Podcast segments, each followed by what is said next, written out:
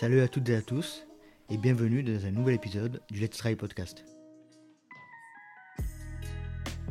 Pour cette semaine de l'UTMB, j'ai décidé de vous proposer un épisode un peu particulier car lors de ma venue à Chamonix, j'ai eu la chance de m'entretenir avec plusieurs personnalités aussi diverses et variées et j'ai eu la chance d'être accueilli à The Hub Chamonix euh, par monsieur Doug Meyer, que je remercie une nouvelle fois, qui est responsable de Run the Alps et donc de The Hub. Euh, je le remercie une nouvelle fois pour son accueil. Alors vous allez voir dans cet épisode qui est séparé en trois parties. Dans un premier temps, je reçois donc monsieur Doug Meyer et Hilary Gerardi, qui est une athlète plutôt euh, sur des courses de type skyrunning, qui est d'origine américaine et qui vit en France depuis quelques années déjà. Dans un deuxième temps, je reçois euh, monsieur et madame Les Genoux d'Angif, Robin et Marion, qui nous parleront euh, de Point de Côté numéro 4. Et dans un dernier temps, je reçois monsieur Guillaume Prax, qui est le responsable du magasin Endurance Shop à Millau, qui est le créateur des écoles de trail en France. Et euh, nous allons parler également du trail de la Cité de Pierre. Avant de commencer cet épisode, je souhaitais remercier tous les nouveaux Patreons qui nous ont rejoints, et ils sont nombreux ce mois-ci. Alors il y a Rémi Bess, Nico Terrer, Thibaut Kramer, euh, Nicolas Machado, Hugo Contreras et Arthur Berthe. Je les remercie tous de leur générosité et je leur souhaite la bienvenue dans cette communauté de trailers passionnés et bienveillants. Si comme vous souhaitez nous rejoindre, eh n'hésitez pas à vous rendre sur patreon.com slash let's try le podcast. Allez, je vous laisse profiter de ces trois conversations. Bonne écoute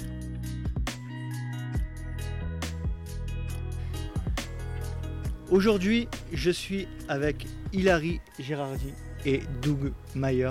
Salut à tous les deux, merci de me recevoir et merci à The Hub de nous recevoir aujourd'hui. Euh, euh, je vais commencer par Hilary. Est-ce que tu pourrais te présenter en quelques mots, s'il te plaît? Quelques mots, ça va être difficile. Mais merci dans tous les cas, Nico, de nous accueillir euh, sur, euh, sur le podcast. Donc, euh, moi, c'est Hilary Gerardi, ou si on le dit en américain, c'est Hillary Gerardi. Hillary J'ai su m'adapter. en fait, donc, je suis une traileuse américaine, mais résident de France depuis 11 ans maintenant. j'ai vécu 6 ans à Grenoble, où j'ai commencé le trail. ensuite, je me suis installée installée dans la vallée de Chamonix il y a 4 euh, ans et demi. Euh, et donc euh, je vis maintenant en France, à Chamonix à plein temps. avec mon mari qui est aussi américain, qui est guide d'haute montagne. D'accord. Et voilà. Parfait. À toi, Doug. Et moi. Et maintenant, c'est un peu difficile parce que moi, euh, le français, c'est un peu euh, difficile pour moi. Euh, Mais non, tu, as, tu, as un très bel, tu as un très bel accent. Ah, c'est parfait. C'est très, sympa. Alors, moi, je suis trailer. J'ai habité ici à Chamonix maintenant. c'est toi, 4 ans, peut-être. Je viens des États-Unis. En fait, pas loin de Hillary, mhm. entre, entre, Boston et, Montréal. Mhm. Euh, et moi, j'ai une petite entreprise euh, qui s'appelle Run the Alps. Mhm. Run the Alps en, anglais. run, the Alps. Et non pas Run the Alps. run the Alps, non, c'est comme ça. Euh, alors, c'est pour les gens qui veulent courir ici. Normalement, les clients viennent des États-Unis. et aussi, moi, je suis écrivain. J'ai écrit des livres sur le trail et je suis rédacteur aux États-Unis pour le magazine Trail Runner. Euh, et beaucoup de petites choses comme ça. un emploi du temps bien chargé, j'imagine. Oui, de temps en temps, c'est possible, ah. oui. Comme vous l'avez dit tout à l'heure, vous êtes tous les deux originaires des États-Unis. On va attendre un petit peu. Pagé à. On est à Chamonix, euh, donc il y a des oui. qui passent. Oui, c'est normal. C'est comme ça tout le temps. temps. en même temps, c'est normal. Celui-là, c'est le PGHM, donc... Euh, il y a peut-être Michel Land dedans à l'intérieur, oh, pas. Oui, peut-être. peut-être, mais... et on l'accepte, c'est les vols touristiques qu'on aime moins. C'est vrai? Ou dois-je dire. Euh, Ceux-là, on, est, on vous les tolérez, les, vols du PGHM, ça va. oui, bah, ils ont. J'ai déjà euh, malheureusement eu l'occasion de. C'est vrai, de les tester. Euh, comme on disait tout à l'heure, vous êtes tous deux originaires des États-Unis. Est-ce que toi, Hilary, dans un premier temps, tu peux nous expliquer un petit peu le contexte de ton arrivée en France et pourquoi as-tu, avez-vous souhaité aménager ici? Oui, euh, je peux tout à fait euh, vous raconter euh, dans quelques mots. Mon arrivée en France. Donc je viens euh, de- du nord-est des États-Unis, je dis souvent en haut à droite, euh, Mhm. euh, comme Doug. Et en fait, je suis arrivée avec mon mari. Enfin, à l'époque, c'était mon copain qui a fait une espèce d'Erasmus à Grenoble. Et il est vraiment alpophile, on va dire. Donc il voulait à tout prix revenir. Donc moi, j'étais partie pour six mois en France, passer l'hiver, skier et rentrer à la maison. Mhm. Et bon, ça s'est enchaîné, comme j'ai dit, ça fait 11 ans maintenant. Euh, mais donc, euh, ce n'était pas pour euh, faire du trail. À la base, j'étais pas coureuse. En fait, je pensais que j'ai détesté la course à pied. Donc, on est venu plus pour faire de la montagne, pour découvrir autre chose que nos, nos montagnes collines de chez nous.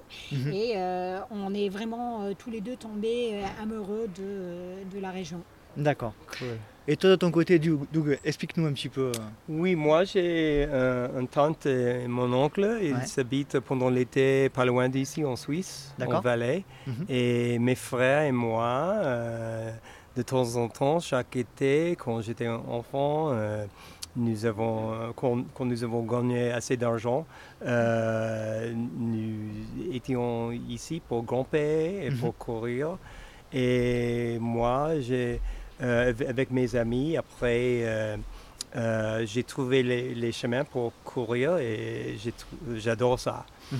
Euh, alors, petit par petit, euh, je viens de comprendre tous les chemins et les courses. Mhm. Et euh, après quelques, ans, quelques années, j'ai créé l'entreprise Run the Alps. Euh, et j'étais ici pendant l'été, euh, pendant- depuis peut-être 5 ou 6 ans chaque été. Et euh, pour les Américains, c'est possible d'être ici pour euh, 90 jours. 90 jours? Oui, Mhm. oui, sans visa, sans un vrai visa. sans un vrai visa. ouais. Euh, exactement. Mhm. Alors, euh, euh, après 5 ou 6 ans, euh, j'ai essayé euh, d'être ici tout- toute l'année Mhm. et j'ai- euh, et j'adore la vallée ici à Chamonix et la région. Alors, euh, et l'entreprise était en train de grandir. Alors, maintenant, apparemment, je Donc suis un, ici. un vrai tu es un vrai chamoniard maintenant. On peut Ah dire. non, pas du tout. Pas du tout. Mais Je- pense pas qu'on a le- on aura Ah le oui, droit c'est- dans nos vies à nous à dire qu'on est des vrais chamonix. Oui, c'est pas possible pour. Un, chamo- un chamoniard d'adoption. D'adoption. Oui, Ouais. peut-être. Ouais. Et moi, J'espère. moi, je précise même que je suis chirurgie d'adoption. De, euh, j'ai eu vie à Servoz, qui est dans la vallée de. Chamonix, mais euh, je dois le dire, euh, un chirurgie d'adoption et de cœur. Ouais. Hilary, tu es athlète élite. Est-ce que tu peux nous expliquer, alors dans les grandes lignes, un petit peu ton parcours sportif et puis nous expliquer un petit peu les, les- les points marquants de ta carrière? Oui, euh, avec plaisir. Donc, euh, moi, euh, je, je faisais, quand j'étais jeune, je j'étais sportive, je faisais de la gymnastique pendant 13 ans, de hockey sur glace, hockey sur gazon, j'aimais bien tous les sports. Après, j'ai fait une petite parenthèse pendant mes études où j'ai plutôt fait de la fête. Je ne vois pas du tout de quoi tu veux parler. ouais, non, pas du tout. mais, mais donc, on- je, faisais, je, je faisais de la montagne, enfin de la- l'escalade notamment et de- des randonnées euh, dans les mêmes montagnes que Doug. En fait, euh, euh, dans les- ça s'appelle les White En haut, à Mountains. en haut à droite. En haut à droite des États-Unis, c'est dans la chaîne des Appalaches. euh, et c'est des montagnes qui sont pas très grandes, mais euh, très, euh, très techniques. Mhm. On va dire, euh, ça monte pas plus haut que 2000, mais euh, les, les sentiers sont super techniques. Donc vraiment, j'ai commencé à faire des randonnées, à commencer à tester des plus longues distances, Mhm. dire, bah, j'aime bien les, les cartes et j'aime bien regarder une carte et dire, bah, est-ce que je pourrais aller de là à là avec juste mes propres moyens à moi. Mais c'était vraiment juste un truc euh, ludique euh, qu'on faisait euh, pour nous. Ensuite, euh, quand je suis arrivée à Grenoble, euh, je pense que j'ai fait ma première Bastille. Je ne sais pas si tu connais un peu Grenoble, mais tu peux monter la Bastille Non, je connais pas. à Grenoble. Peut-être quelques-uns de, vos- de, de tes auditeurs vont connaître. Oh, mais, certainement, certainement. Mm. mais, euh, mais j'ai commencé à courir dans les alentours de Grenoble et en 2012, j'ai eu un accident à ski soucis Mhm. qui heureusement n'étaient pas très graves au final, mais ça aurait pu l'être.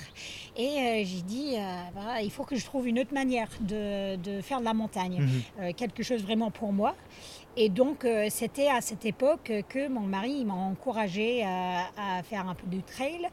Et, Il en faisait déjà, lui, du trail? Lui, il- il- pas vraiment, euh, pas vraiment. Il avait couru euh, plus jeune euh, et même des longues distances, mais non, la course à pied, c'est plus trop trop son sport. Mhm. Mais euh, en fait, Grenoble a l'avantage d'avoir la ville qui est vraiment à côté des, des sentiers. Tu as les trois massifs, Beldon, Chartreuse euh, et Vercors, qui, qui sont accessibles depuis la ville, et une super communauté des trailers. Et donc, euh, moi, j'ai tout de suite pu trouver des amis, et je me suis inscrite à ma, ma première, euh, mon premier trail dans la Chartreuse. Et euh, bon, j'ai eu de la chance cette première fois, euh, fois de, de gagner un jambon cru. Tu te rappelles du nom de la course? Oui, c'était les Balkans Sud de Chartreuse. D'accord. C'était un- une super trail euh, euh, basée, euh, euh, enfin, vraiment pas loin de, de Grenoble. Et, euh, et donc, euh, quand j'ai ramené mon jambon cru de 6 kilos, mon mari, il était à fond derrière le projet trail. Moi, j'étais à fond aussi. Je dis, bah, c'est trop cool. En plus, tu vas pouvoir manger de la viande gratuite, donc c'est bien. C'est Ouais. chouette. Oui, on mange pas beaucoup de Non, viande, mais c'était très spécial pour nous. donc, On appelle ça la course au saucisson chez nous. oui, là, c'était la course au jambon. Et, et, en l'occurrence, tous les, tous les finishers de cette course avaient des saucissons. Des saucisses. Ah, d'accord. Donc, euh, Ah. donc c'était vraiment mais, la course. mais pas de 6 saucissons. kilos. Euh, pas de six kilos. non. Mais donc, euh, c'était vraiment à cette époque que j'ai commencé. J'ai pu participer à, à des événements comme euh, le Grésy Express, ça s'appelle, qui est euh, une, euh, enfin, des courses informelles, des montées sèches autour de Grenoble, encore une fois, dans cette optique de communauté. Et ça, j'ai vraiment adoré. euh, ça m'a donné mon propre projet à moi aussi parce que euh, avec Brad on faisait de la montagne lui il préparait sa liste de courses pour devenir un guide d'autres montagnes Mhm. mais moi, ça me donnait quelque chose à moi et une manière euh, enfin, vraiment accessible de, de- de- d'accéder aux montagnes. Donc, euh, enfin, on peut maintenant. Donc maintenant, je fais euh, de- du trail à haut niveau et je fais du skyrunning qui est un peu une, euh, on va dire, une combinaison entre la, enfin, le trail, Le trail. comme on le connaît, et même de l'alpinisme. Mhm. Et, euh, et c'est quelque chose qui me passionne. C'est vraiment une manière que j'adore à, à évoluer en montagne. Mhm. Mais pour moi, la porte d'entrée, euh, c'était aussi euh, par la communauté du trailer euh, de Grenoble qui m'a qui m'ont accepté, même si j'avais à, à l'époque je parlais pas vraiment français. et, euh, et ils m'ont accepté. On a trouvé mais plein de projets qu'on pouvait faire en sortant de la maison euh, et encore une fois regardant les cartes et disant bah, on pourrait enchaîner si on prend le train jusqu'à Chambéry est-ce qu'on peut venir à la journée en courant à Grenoble par la Chartreuse? Bah, pourquoi pas on va tester donc euh, donc voilà Euh, c'est un- c'est un peu ça. Donc j'ai commencé un peu par le plus longue distance, on va dire. Enfin, j'ai fait un 50 bornes, j'ai fait un 120 bornes dans les Pyrénées, le Grand Raid des Pyrénées, Ouais. Tour des Cirques. GRP. Exactement, Mhm. qui est une course magnifique aussi, très très sauvage. Mais ensuite, en 2015, euh, en préparant, j'avais envie de faire l'échappée belle. Et euh, j'ai fait une chute à vélo et j'ai cassé trois côtes. Et j'avais Mhm. vraiment pas le temps de, de faire autant de volume nécessaire pour euh, préparer un ultra. Mhm. Donc j'ai un ami qui est en l'occurrence maintenant gardien de, de refuge de l'aiguille, le refuge des aiguilles d'Arve, je crois, qui m'a aidé à préparer des courses plus courtes. Et c'est là où j'ai testé le skyrunning. On s'est inscrit ensemble à la Skyrun. Mhm. Et, euh, et euh, j'ai tout de suite tombé amoureux de, de cette discipline euh, qui, est, comme j'ai dit, combine un peu des techniques de- d'alpinisme et Mhm. de course à pied. Donc moi, je suis une coureuse qui, Qui monte Et- haut et, et raide. et qui monte haut et raide. Moi, j'adore les courses qui, qui sont techniques Ouais. et avec beaucoup de dénivelé pour la distance. Donc, euh, j'ai commencé dans cette première année en 2015 à faire, euh, enfin, j'ai fait la 2016 pardon, à faire euh, des courses de skyrunning et j'ai commencé les, le World Series Mhm. du skyrunning. Et, euh, et je l'ai je- vraiment, je l'ai adoré. Donc en 2016, euh, j'ai fait le Series la première fois, j'ai terminé quatrième. D'accord Et ensuite, euh, en 2000, euh, pardon, ça c'était en 2017. Ensuite, en 2018, euh, j'ai fait le Series et j'ai gagné le, le Series Skyrunning c'était extra à l'époque, donc les extrêmes et les ultras. Et, et vice-championne de la euh, globale. Et donc, euh, donc c'était cette année-là avec des gagnants à, à Tromsø en Norvège, euh, à en Italie et à Glencoe Skyline en Écosse. Euh, C'était une année un peu magique pour moi. Euh, je me suis dit pourquoi je j'ai pas pris ma retraite parce que je pourrais jamais faire aussi bien. trop euh, ouais. ça. C'était l'année, l'année, euh, l'année où tout s'est bien passé, quoi. Oui, oui, bah, toutes les étoiles se sont alignées. Mhm. Après cette année, euh, donc j'ai un peu euh, enfin, décidé de, de faire encore de plus longues distances euh, cette année en faisant, je me suis inscrite au 90 du Mont Blanc, Mhm. qui finalement c'était une 85 cette année. Euh, et donc, euh, c'était euh, un grand test pour moi pour voir euh, si le, format plus ultra pourrait me plaire. Et ça s'est très bien passé. Donc, euh, Ouais.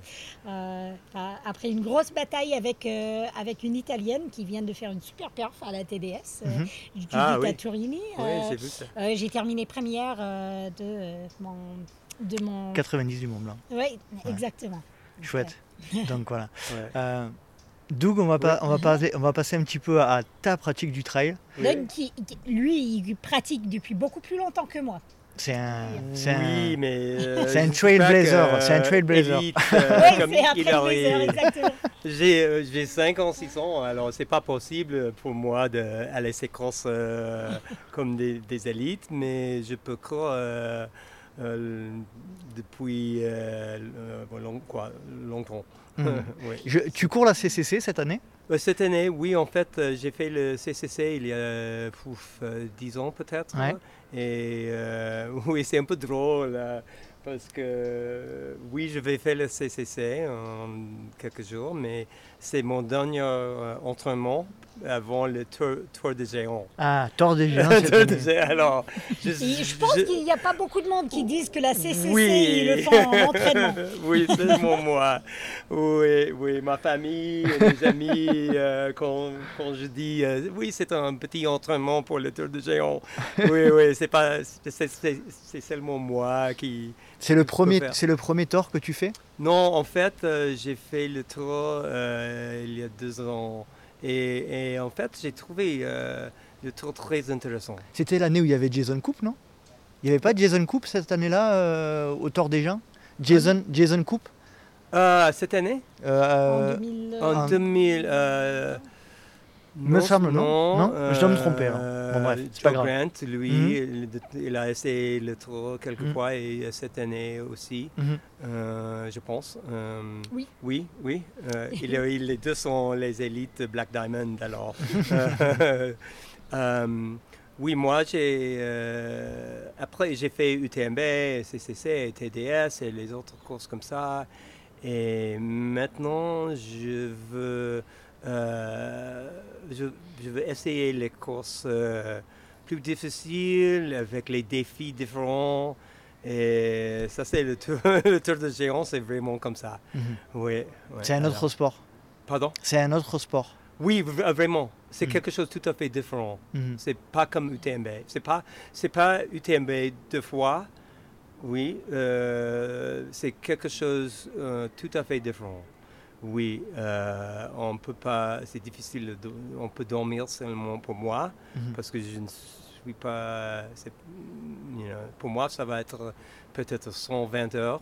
Alors, je peux dormir seulement deux ou trois heures euh, chaque jour. Mhm. Euh, et, et des petits, euh, Des petites siestes. petits siestes Mhm. de 20 minutes de temps Mhm. en temps au milieu du au sentier. milieu du sentier. Même, même en, Ah, même qui? en Ah, marche- that's Doug Mayer.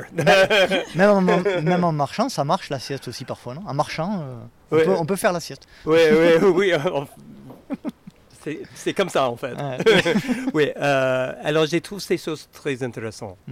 Euh, je- après le deuxième euh, euh, nuit, la première fois, j'ai eu des hallucinations.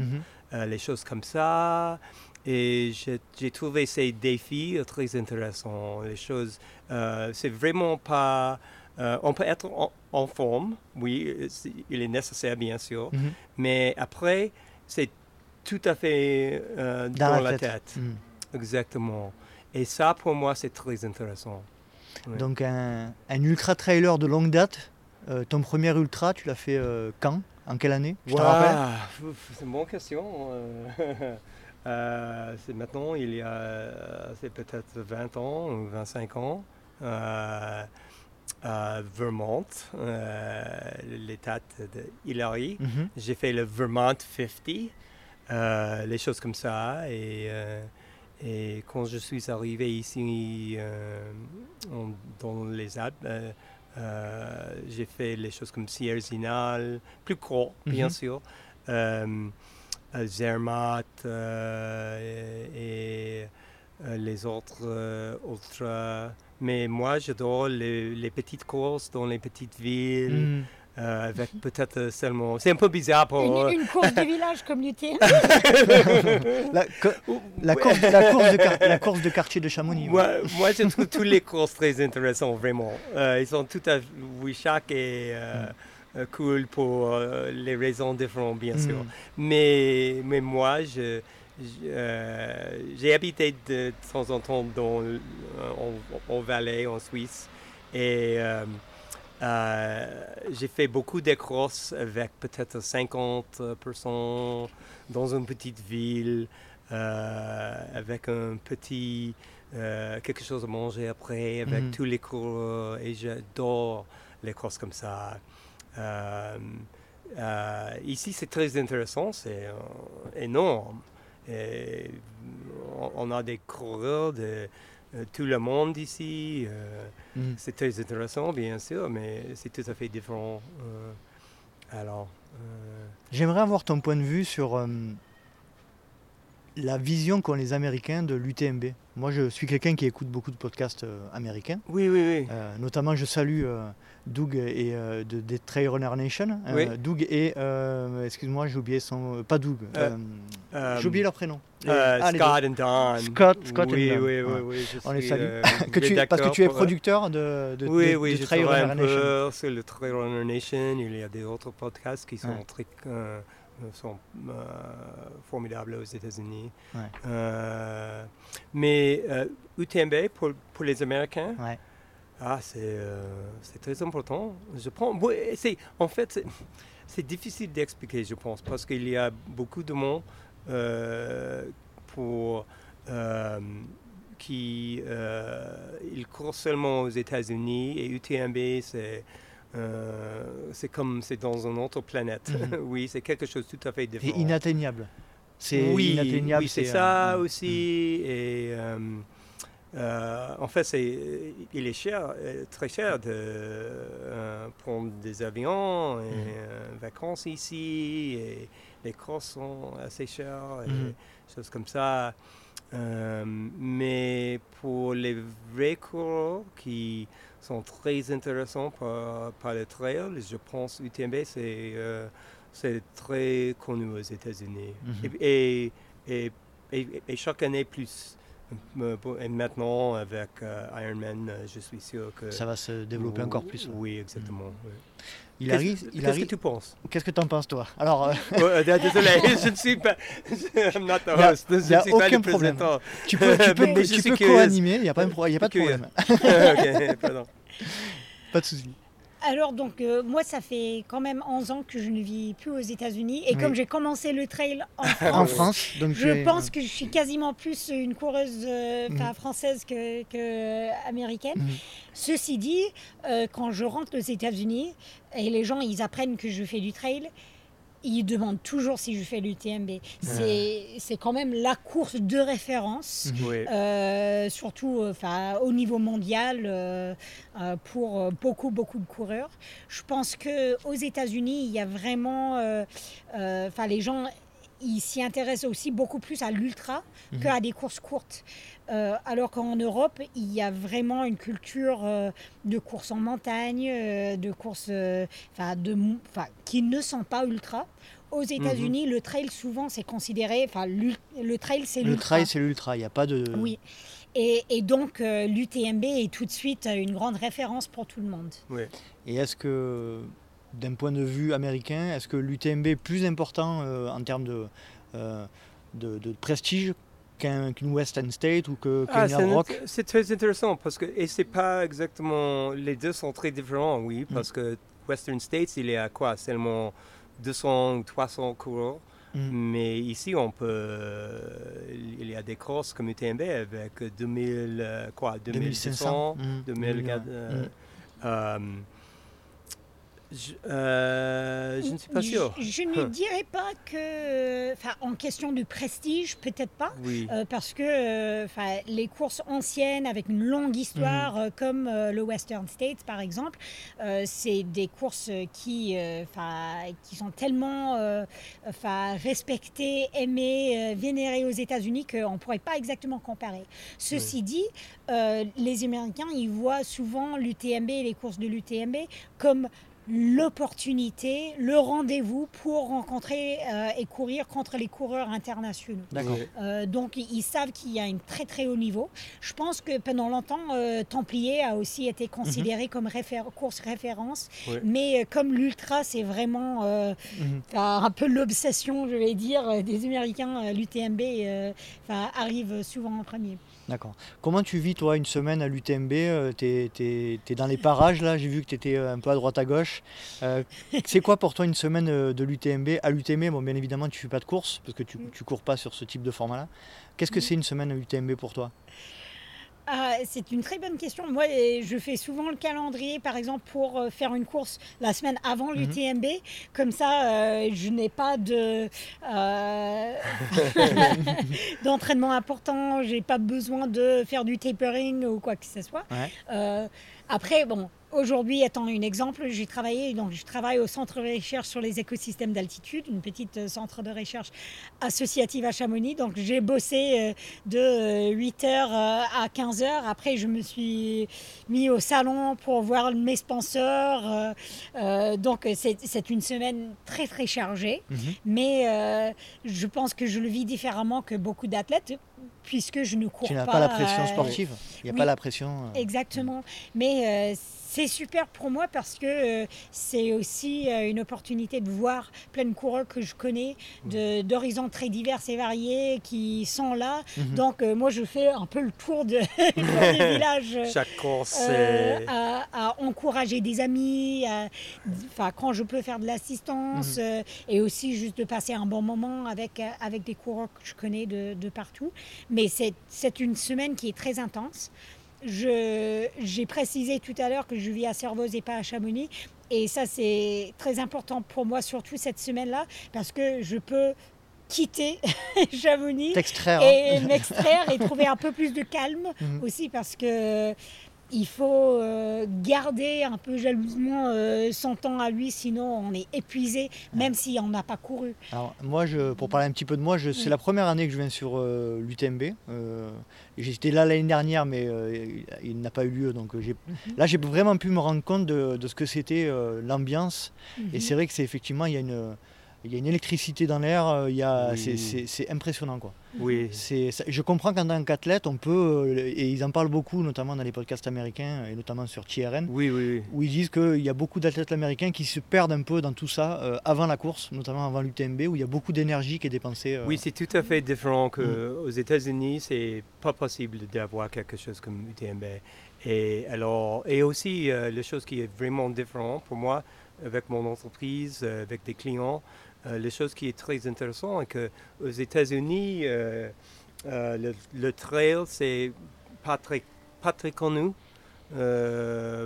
c'est vraiment en train de grandir, bien sûr, mais mhm. ce mais c'est pas comme ici, dans les Alpes. Et... Si, je peux préciser un peu, il y a plusieurs raisons, je pense, pour lesquelles on n'aura pas un événement comme l'UTM aux États-Unis. Oui, c'est difficile. Il y a euh, une culture autour du trail qui est un peu différente.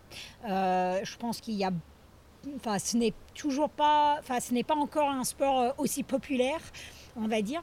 Aussi, il y a beaucoup de, restrictions quant à, au type d'événement qu'on peut avoir. Mhm. Donc, le fait qu'une course comme Hard Rock ou Western States soit aussi restreinte dans le nombre de coureurs, c'est aussi parce que légalement, on ne peut pas avoir 2000 coureurs pas sur un sentier. Ce n'est pas possible. Dans des zones de wilderness, euh, dans des zones Mhm. euh, vraiment sauvages, euh, on ne peut pas avoir des événements comme ça. Donc, euh, les Américains, souvent, ils ne pourraient pas imaginer un événement Oui. aussi d'un- du- d'une envergure euh, aussi important que qu'on peut trouver à Chamonix.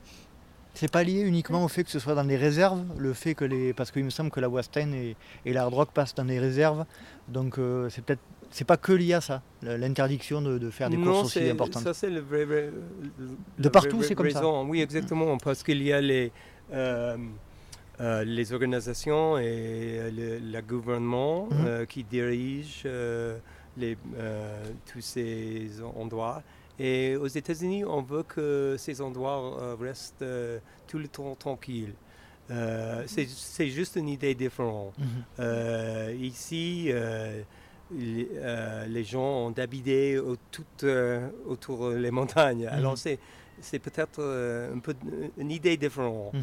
Euh, alors c'est pas possible aux États-Unis. Alors quand, quand les touristes des États-Unis sont ici, c'est incroyable.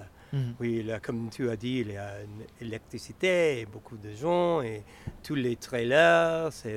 Et pour eux, c'est euh, c'est vraiment différent et très mém- mémorable. Mhm. Oui. Et je pense que venir euh, à Chamonix cette semaine-là, euh, en, en fait, euh, il faut réfléchir un peu à ses objectifs avant de venir. Et ça, c'est pour un Américain ou pour Mhm, un Français, pour n'importe qui, Mhm. parce qu'il y a beaucoup d'événements. Par exemple, il y a toujours des, sorties matinales. euh, bah, on peut aller euh, voir une intervention par tel coureur, euh, on peut aller courir avec telle marque. Il y a toujours des choses qui se passent. Oui, Et donc, il faut bien réfléchir à son objectif et dire bah, est-ce que j'ai envie de pleinement vivre l'expérience de tout ce qui se passe, tous les événements, euh, les interventions, tout ça, ou est-ce que je veux faire une performance sur une course euh, De ton point de vue, les deux sont pas compatibles. c'est pas possible bah, de faire les deux, La non fatigue qui peut s'accumuler si on essaie, et c'est exactement pour ça que j'ai dit, bah moi, souvent je fais ma course euh, la semaine avant Mm. l'UTMB parce que je sais que je ne pourrai pas arriver en fin de semaine bien reposé. Bien sûr. Euh, Mhm. Il, il n'est juste, euh, Oui, il est très très difficile. Je veux pas dire que personne peut le faire. il y a toujours des extraterrestres, mais Il y en euh, a quelques-uns. ouais. mais euh, il, y a, euh, il y a vraiment tel- tellement de choses qui se passent. On ne peut pas passer trois heures au salon, Bien sûr. par exemple, et ne pas avoir des jambes lourdes après. C'est- c'est pas possible. Ouais. Doug, Oui. j'aimerais que tu nous parles un petit peu de ce qui t'a amené euh, principalement ici ou de ce que tu as développé une fois que tu étais ici. Oui. Euh, c'est Run the Alps. Est-ce Oui. que tu peux nous expliquer le concept de ton entreprise et, euh, et nous donner les grandes lignes un peu de son fonctionnement? Oui, alors c'est une petite entreprise pour les gens qui veulent courir ici dans les Alpes.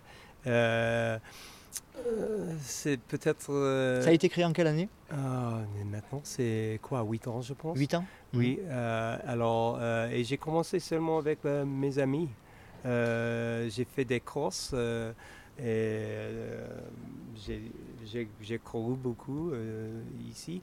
Et tous mes amis, m'ont, ils, ils ont vu des photos sur Facebook ou Mhm. Instagram et euh, les autres plateformes, réseaux sociaux. Euh, alors, et après l'été, ils ont demandé, alors c'est possible, euh, l'été prochain, euh, je peux le faire. Euh, et, et après, petit par petit, j'ai créé l'entreprise et j'ai travaillé que- comme rédacteur aux États-Unis pour National Public Radio, c'est Mhm. un, un réseau radio aux États-Unis.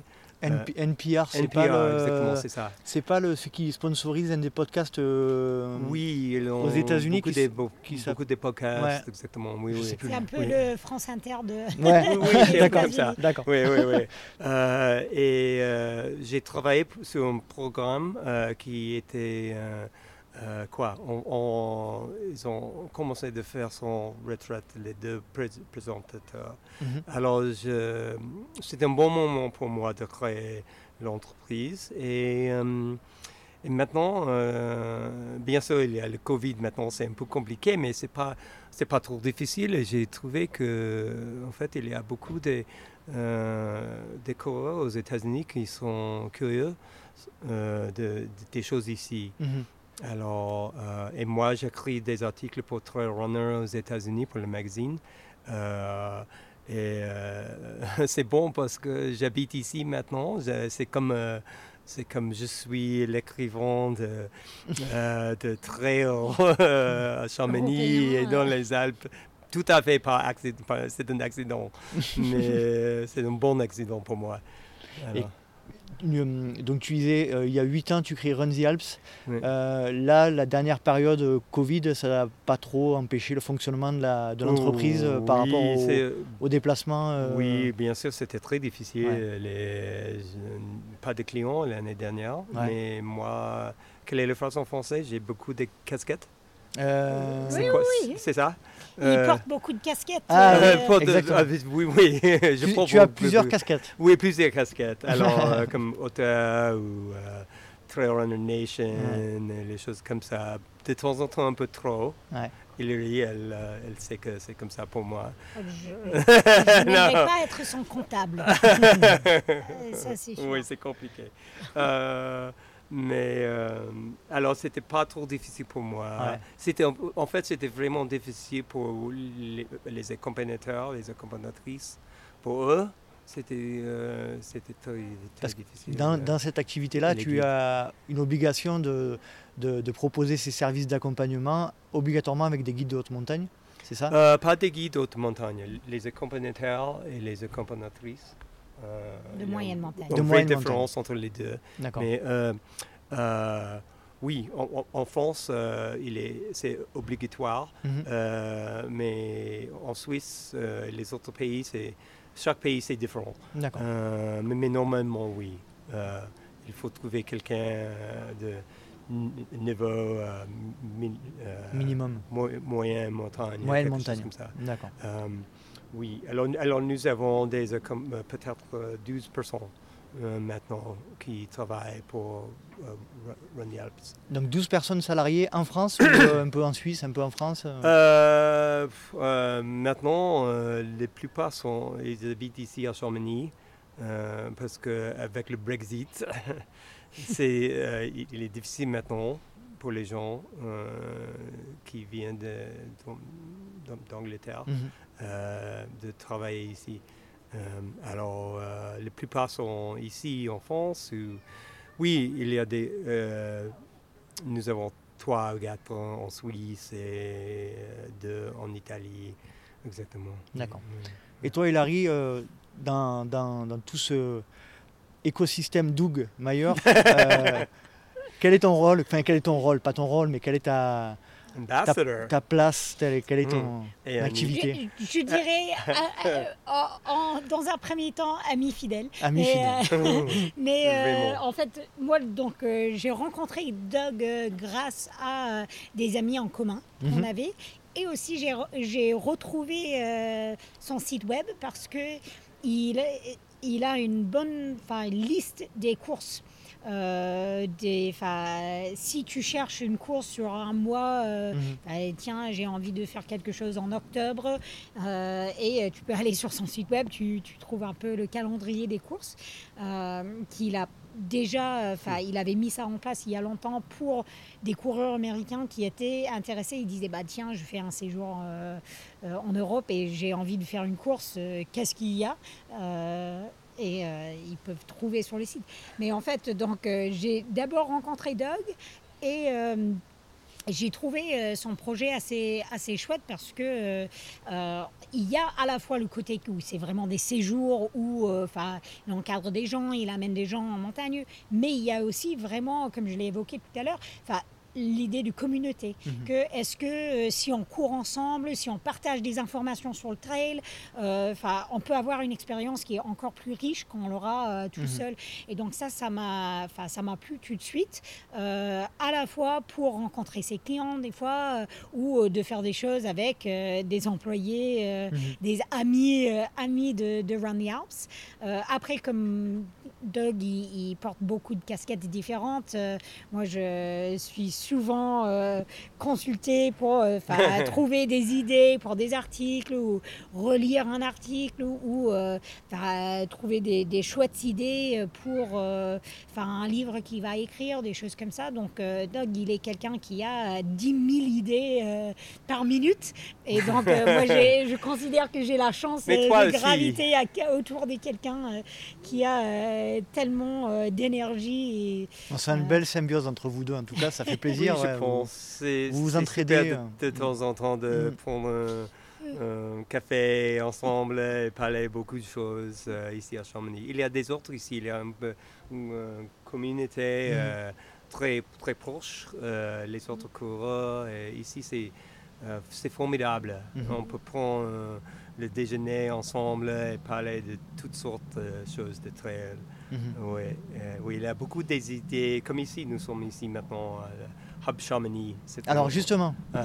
je saute, je saute sur l'occasion. Je- On est, on est à The Hub Chamonix. Oui, oui. C'est un projet. Est-ce que tu pourrais nous parler, euh, euh, Doug ou, Oui. Do- ou Dog ou je Moi, j'ai Doug. du mal euh, à dire en Doug. français. euh, Euh, je que suis Doug en Doug, français. Doug en anglais, Doug en Donc, français. Doug. Doug. Doug. Tu Ah, préfères pas Doug, mal, tu préfères Doug ou Dog du coup Doug, moi, je, je présente- je me présente comme Doug ici Doug. en France. D'accord. Oui, alors. Doug, Euh, est-ce que tu peux nous parler oui. un petit peu de ce projet The, The Oui, Hub Chamonix? C'est une idée que j'ai eue avec euh, mon ami euh, Mike Ambrose. Lui, il vient des États-Unis et euh, il travaille pour Sa- Salomon Mhm. à Annecy. Et euh, euh, sa femme, euh, Stephanie, elle est le, le dirigeant des, des clients pour Run the Alps. Mhm. Euh, et nous trois, nous avons parlé de, de, euh, que c'était mm, peut-être une bonne idée d'avoir un endroit à Chamonix, euh, un chalet euh, pour, pour les coureurs. Mhm. Un endroit où on peut, on peut, on- peut rester ici et parler de trail et, euh, et un petit... Un lieu de communauté. Exactement, c'est, Mhm. oui, c'est ça. Mhm. Et euh, alors, nous avons, en fait, nous avons loué un, un chalet ici. euh, euh, pour le moment, c'est beau, c'est vraiment trop cher à Chamonix pour acheter. Euh, mais on verra, peut-être. euh, Peut-être un jour. oui, oui, peut-être c'est possible. Mais euh, alors, euh, cet été, c'est, en, fait, c'est seulement le, quoi, le deuxième semaine ici euh, pour le Hub Chamonix. Mais c'est, moi, je, je le trouve euh, très cool. C'est super ici. Bon, déjà, merci de m'avoir reçu. Et puis en plus, c'est rigolo parce que du coup, je suis arrivé dans un chalet rempli de gens qui parlent euh, américain, qui viennent de, de Colombie, euh, Oui. de Boulder dans le Colorado. C'est- un vrai dépaysement, c'est génial. Oui, c'est super. Oui, c'est une bonne communauté euh, normalement des trailers. Alors c'est i- euh, je trouve que peut-être c'est une bonne idée de mettre euh, tous les trailers des autres pays ensemble. Oui, c'est super sympa ici. Toi, tu, euh, tu non, du coup, tu résides pas ici. Du coup, tu es euh, plus bas. Oui, en fait, moi, je viens au hub pour le jacuzzi, euh, entre autres. Mais en, en fait, euh, comme je pense comme Doug, euh, j'ai souvent des gens qui me contactent, par exemple, qui, qui veulent courir à Chamonix, Mhm. qui, ils savent pas où. Euh, Enfin, enfin, s'héberger, ils savent pas où courir, ou ils me disent, bah, est-ce qu'il y a un endroit où je peux rencontrer des gens, par Mhm. exemple quelqu'un qui vient tout seul et cherche euh, une communauté de trailers. Je pense, la vallée a une très longue histoire autour de l'alpinisme, le ski, l'escalade, tout ça, qui est, euh, fait- qui est formidable. Et moi, en- étant pratiquant de, euh, de ces sports aussi, euh, j'aime bien rencontrer des gens pour parler de, de, la, de la haute montagne, mais euh, ça manquait, je pense, un peu Mm. pour le trail. Et donc, comme je pense que Doug, il a beaucoup eu cette demande, comme moi je l'ai, et, et on savait jamais comment répondre. Est-ce Ouais. que. Bon, il y a des hôtels, il y a, il y a enfin, des gîtes, il y a des Airbnb, mais il n'y avait pas un lieu qui existait vraiment pour dire, ben, moi euh, j'arrive, je veux courir, je veux trouver des gens avec qui je peux courir, euh, je vais où? Mhm. Il n'y avait pas d'endroit. Et maintenant, enfin, c'est c'est quand même la vocation du hub, t'es- c'est de- d'accueillir des gens et euh, Ouais. Ensuite, euh, on, on l'espère de créer des liens entre des personnes euh, qui ne se connaissaient pas auparavant. Chouette lieu, euh, magnifique. Euh, là, nous sommes actuellement sur la terrasse. Euh, il fait un temps magnifique, euh, vu sur, euh, sur un jardin verdoyant. C'est exceptionnel. Et- Où est-ce qu'on peut avoir les informations euh, de tout ça? Euh, c'est en ligne, bien sûr. Euh, ouais. hub, hubchamonix.com. Upchamonix.com. Et, peut-être après le podcast, il y a le hot tub juste à côté. On verra, on verra. Mais il fait, il fait quand même, il fait quand même pas chaud, à moins qu'il il soit chauffé, je sais pas. Il est, il est- il est chaud ou il est froid, le, le, le hub Chamonix Maintenant, peut-être, ouais, euh, peut-être en, en été, euh, on, on a besoin d'un euh, cold tub. Aujourd'hui, peut-être. Ouais. On va enchaîner sur une nouvelle activité, puisque comme le disait Hilary, tu es, euh, tu, euh, tu es dans toutes les directions et dans tous les sens, et ça c'est chouette aussi. Euh, c'est Passion Trail. Alors avant de commencer à parler de Passion Trail, qui est un livre que tu as écrit avec Monsieur Brian Metzer, Oui, je tenais à remercier la, la, la société euh, de presse helvétique. oui, helvétique. Et notamment Adi Barkat qui m'a fait Oui. parvenir les deux ouvrages qui sont Passion Trail et Courir les sentiers suisses, euh, les montagnes suisses, pardon. Oui. Donc voilà, ce sont deux livres que tu as écrits. Euh, Est-ce Oui. que tu peux nous parler euh, dans un premier temps de ce projet Passion Trail que tu as écrit avec Brian? Passion Trail. Alors, Brian, lui, il est aussi écrivain pour Trail Runner aux États-Unis, mais lui au- aussi, il adore les trails ici, à Chamonix et les Alpes. Euh, il, il est ici chaque année pour l'UTMB. euh, et nous deux, nous sommes euh, des amis.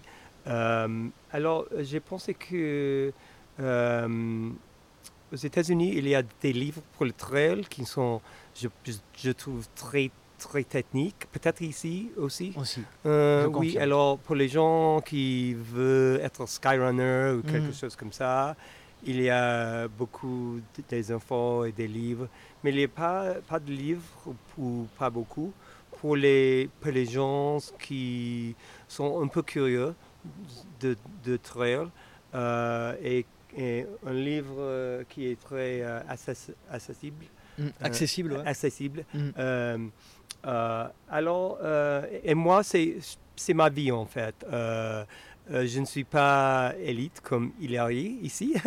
Euh, alors, euh, et, et euh, j'ai fait les randos avant euh, dans les montagnes aux États-Unis. Et, euh, mais j'ai trouvé, en fait, c'était après un accident aussi. Euh, j'ai eu un accident de ski et c'était pas possible pour moi de camper. Euh, et j'ai trouvé le trail. Mais il n'y a pas beaucoup de- d'infos à, à- à ce moment. Mm. Alors, Passion Trail aux Éta- aux États-Unis, c'est Trail Running Illustrated. Mhm. Euh, c'est un livre pour les gens qui, euh, euh, qui pour, le- euh, pour lequel euh, le trail c'est quelque chose de très différent. Mhm. Oui. Ça donne des bons conseils pour démarrer, pour euh, s'hydrater correctement. Alors effectivement, moi je l'ai lu en entier, je l'ai dévoré. Euh, y a- euh, ça rentre pas vraiment dans le détail de, de- de tous les aspects de la nutrition, etc. Mais c'est oui, quelque chose qui donne les, les- les- les bonnes bases pour commencer euh, sereinement, le respect de la nature, le respect des animaux. Je- alors tu vas rire aussi, mais ce qui m'a fait, ce que j'ai retenu aussi, c'est comment, comment aller aux toilettes dans la forêt. Oui, exactement. Ah, c'est très important en très- fait, non Très important. Très important. Voilà. Et du coup, ça montre bien à quel point c'est un, ouvrage qui permet de, de connaître les, les petites, euh, les petits tips de, de la pratique du trail et de l'ultra. Et, j'ai trouvé ça super chouette, super euh, Oui. rafraîchissant. Oui, exactement, c'est ça. Euh, je veux que le trail euh, soit accessible pour euh, tous les gens Et les choses qui sont importantes pour le, quoi, le, début, le débutant, Débutant. Mhm. c'est euh, euh, c'est exactement comment, comment faire le, le, le toilette. Mhm. euh, com- euh, comment, Dans la euh, nature, oui, quelle, dans la nature. quelle, quelle feuille de bo- de- d'arbre il faut utiliser exactement, ou pas, ou pas ouais. utiliser. Exactement. Et quel faut de éviter. Bon. oui, exactement, c'est Ah bon dangereux. Ah mince, ah mince. Ah, je savais pas. oui, c'est tout dans le livre. On peut acheter le livre. Et, euh, Mais ouais. rassurez-vous, il n'y a pas que ça dedans. hein. Bon. Alors, les choses comme ça, Ouais. oui, euh, pour les débutants. Ouais. Oui, oui, exactement. Qu'est-ce que quel, quel euh, apport tu as pu donner dans ce livre, toi? J'ai vu que tu apparais à plusieurs reprises dans le livre. Oui, euh, bon, Il a euh, aidé beaucoup. Il a aidé vraiment, vraiment. Chaque, chap- chaque chapitre, je pense. euh, Il est. J'ai un petit euh, demande, c'est possible pour. euh, si tu peux, le, peux lire euh, ce chapitre. Ouais. Et c'est vrai que j'ai souvent des mails de Doug pour dire Ah bah, est-ce que tu peux relire ça? Oui. Donc, euh, bon, Passion Trail, c'était un livre que j'ai lu et j'ai relu. euh, et en fait, euh, donc moi, mon rôle, euh, c'était à la fois de, des fois, donner des astuces euh, vraiment de mon point de vue de, de coureur, euh, mais aussi de, de, enfin, sur, sur la forme, quel intérêt, surtout sur la partie, il y a toute une partie du livre qui porte sur euh, les expériences des, des femmes, notamment en Mhm. trail. Et donc, j'ai voulu apporter quelques billes. euh, après, pour moi, c'est même si je suis, euh, on va dire, expérimentée en trail, c'est un livre que je trouve super. euh, Mhm. euh, pour les débutants, aussi pour des piqûres de rappel, euh, Absolument. euh, absolument. aussi parce que bon, je suis peut-être un peu biaisée, mais je trouve beau. Il y a, enfin, c'est en anglais comme il a dit, c'est Trail Running Illustrated, c'est illustré. Mhm. Il y a des dessins. c'est présenté d'une manière qui est, enfin, qui est très accessible et qui est aussi euh, euh, beau à regarder. Tout à fait, je confirme. Et moi, je, je pratique le trail depuis 2012, donc ça fait presque 10 ans, et j'ai, en lisant ce livre, j'ai malgré T'as tout appris des appris les choses. Donc, euh, Ah, cool. donc ça, ah c'est- bon. non, non, vraiment, c'est, euh, j'ai trouvé ça simple, euh, bien fait, facile à lire et, euh, et, très informatif. Donc bravo. Merci. Euh, Mais et on, merci, et on c'est- félicite aussi, et on félicite aussi Brian pour, euh, Oui, pour oui. cette- ce, ce bel ouvrage. Il est ici euh, à Chamonix maintenant, mais euh, il parle seulement l'anglais. Alors oui, à la, à la base, il devait, il devait être avec nous, Brian, mais Brian, il, euh, il ne parle pas français, donc c'était un petit peu compliqué de... Oui, de la discussion. Il euh, Mais on le salue, on le salue, on le salue. Euh, Qu'est-ce qu'on peut te souhaiter, Doug, pour les années à venir? Ouf. Ah, moi, j'ai toujours. euh, World beaucoup- Peace. World Peace. oui, non. Euh, ouais, oui, toujours, mais. Non, mais en vrai. oui, oui, oui. Euh, alors peut-être c'est le moment de le dire, je ne suis pas sûr, mais euh, je veux écrire, je voudrais écrire un, un livre sur le tour, tour de géant. Mhm. D'accord. Alors, alors, mais alors, maintenant, je l'ai dit. Maintenant, il faut le faire. Euh, et pour le faire. c'est le bon moment pour. euh, Mais t'inquiète pas, il n'y a, personne qui nous écoute euh, dans le podcast. Donc, Ah, non, non, non, non, non, c'est pas pas, grave. vrai. Je suis sûr, il y a beaucoup de. Entre nous, on garde ça entre nous. entre hein. nous. Entre nous, c'est seulement entre nous, toi, s'il vous nous, plaît. Ok. Mets, le- mets la main sur Parce le que micro. et- la pression, c'est trop pour moi. Alors, euh, euh, oui, oui, ça c'est le, le vrai projet après, après l'été. euh, et euh, mon entreprise est en train de grandir, c'est une bonne chose. Alors, euh, je dois trouver des, des autres euh, gens qui veulent travailler, les, euh, les accompagnateurs, les accompagnatrices, des choses comme ça. Mais euh, des livres maintenant.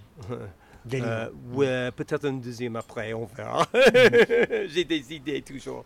Plein d'idées, plein d'idées. Oui, exactement. Toujours pareil, euh, euh, tu, es, euh, tu, tu écris aussi des articles pour des magazines aux États-Unis. Oui. ça, c'est Oui, ton oui, activité principale continue et oui, oui, tu as ton exactement. site internet aussi? Oui, j'ai un. C'est quoi en français? Un, un rubrique Une rubrique. Runner chaque Mhm. mois. Mhm. Alors, qui, qui s'appelle Run Amok comme. euh, c'est quoi en français, euh, run amok? C'est. Euh, difficile un de traduire. euh, c'est- tu peux pas vraiment. Ouais, euh, un peu drôle, un peu com- compliqué.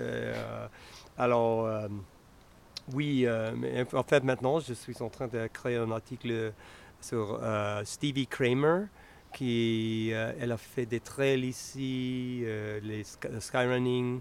Elle vient de Colorado. Et euh, après, elle a un, un enfant maintenant de Mhm. deux ans et elle, a- elle est euh, maintenant en train de recommencer le trail. Elle D'accord. a Alors. gagné Pikes Peak il y a quelques Oui, Ah oui, c'est elle. D'accord. oui, ça, oui, oui. D'accord. Et elle- est super sympa. L'histoire, c'est aussi un peu compliqué. Alors, euh, je suis en train d'écrire un, un feature Stevie. et- ouais. Ok. Hilary, toi, qu'est-ce qu'on peut te souhaiter pour les années à venir? Sportivement, euh, euh, pas sportivement, euh, de- un peu tout. Un peu pour- En fait, euh, donc pour moi, euh, pour, les, pour les projets à venir, moi, je, enfin, je vais continuer à, à courir, à, à chercher des, des parcours qui me font rêver. C'est surtout ça euh, que je, je cherche, euh, soit sur une compétition ou soit euh, sur euh, des exploits euh, personnels. euh, euh, Toujours dans le skyrunning? Bah, des courses de skyrunning, oui, euh, et peut-être, euh, enfin, des, j'ai quelques quelques sentiers, euh, peut-être ou des montagnes qui me m'intéressent à tester, de, de voir si j'arrive à faire des trucs très vite ou non. Pour des FKT ou des. Peut-être, oui. Peut-être En Ouais. France? Peut-être. euh, Ah. On verra bien. euh, Ah, faut pas. je ne vais pas dévoiler les secrets euh, pour Il y a- l'instant. Hilary, Hilary, il n'y a personne qui nous écoute. Oui, c'est entre nous. Ouais, j'ai entendu. Mais en fait, donc, moi, je- j'aime bien combiner, comme j'ai dit, comme dans le skyrunning, différentes disciplines. Et moi, enfin, c'était hiver passé, j'ai eu l'occasion de, faire euh, à ski la première euh, traversée féminine de Chamonix à Zermatt à ski euh, en 26 heures. Et bah, ça, c'était un projet qui m'animait pendant plusieurs mois et que j'ai adoré. Donc, des, choses dans le genre, des choses.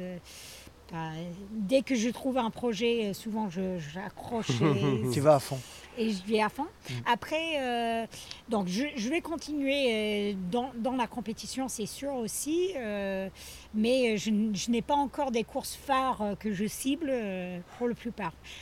Après, euh, moi j'ai des, des projets, donc je suis plutôt investie dans des, enfin, dans des causes environnementales. Mhm. Et donc, euh, j'ai pas mal collab- collaboré, par exemple, euh, sur la, enfin, au début dans la création de la fondation de Kylian Jornet. Euh, aussi, euh, il y a une, une collective des athlètes qui s'appelle ACT, qui est des actions collectives pour les transitions de sommet, qui a été créée par Arnaud Petit, un grimpeur français basé, euh, euh, enfin pas aussi sud que, que toi, mais, mais un, peu, plus au dans le nord. sud. euh, euh, et, et donc, euh, moi, en fait, si on peut me souhaiter quelque chose, c'est que je pourrais continuer à travailler dans ça et trouver des manières euh, de influencer notre sport euh, à travers des événements, des marques et euh, euh, un peu des actions collectives en faveur de la protection de l'environnement, contre le changement climatique et tout ça. Donc c'est des, thématiques que je tiens à cœur et donc dans les années à venir, j'aimerais vraiment tra- travailler, continuer à travailler et travailler encore plus sur ces thématiques. Top, super. Beau projet en, en perspective. Euh, je vous remercie tous les deux. J'espère que vous avez passé un, un agréable moment. En tout cas, pour moi, ça a été chouette. On a pu bien partager vos expériences. Merci, Euh. c'était chouette pour, pour nous, je pense. Et en Je tout cas, l'accent était parfait. hein. Ah, c'est Ah c'est non, non, sympa. ah, Merci. rien à dire. hein. Maintenant, je dois dormir parce que c'est trop difficile pour moi de parler euh, pendant T'es- 30 minutes en français. T'es plus fatigué qu'après le torse. Ah, exactement. non, pas, non, non, non, c'est pas possible. Il n'a rien dit sur mon accent à moi. donc, Ah non, mais euh, toi- ah, parce que t'es- pourri, hein. Mais t'es pas française, toi? Ah, quelle blague Je croyais que t'étais française. Ah non, t'es ah, t'es américaine. Merci pour votre accueil, Merci. tous les deux. Merci euh, pour euh, l'accueil euh, pro- prodigué par, par The Hub. Un super, super endroit. Euh, Rendez-vous sur le site thehubchamonix.com. Merci beaucoup. Et Ouais. puis euh, j'aimerais terminer euh, sur une note un peu plus négative, euh, adresser toutes mes condoléances aux familles de la victime du, du coureur Oui. tchèque sur la TDS qui est décédé hier soir. Donc Oui, euh, oui, c'est petite pensée, une grosse pensée à sa famille. Oui. Voilà. Je vous laisse, je vous remercie pour tout et puis euh, j'espère qu'on se reverra bientôt. Avec plaisir. Salut, Merci. à bientôt.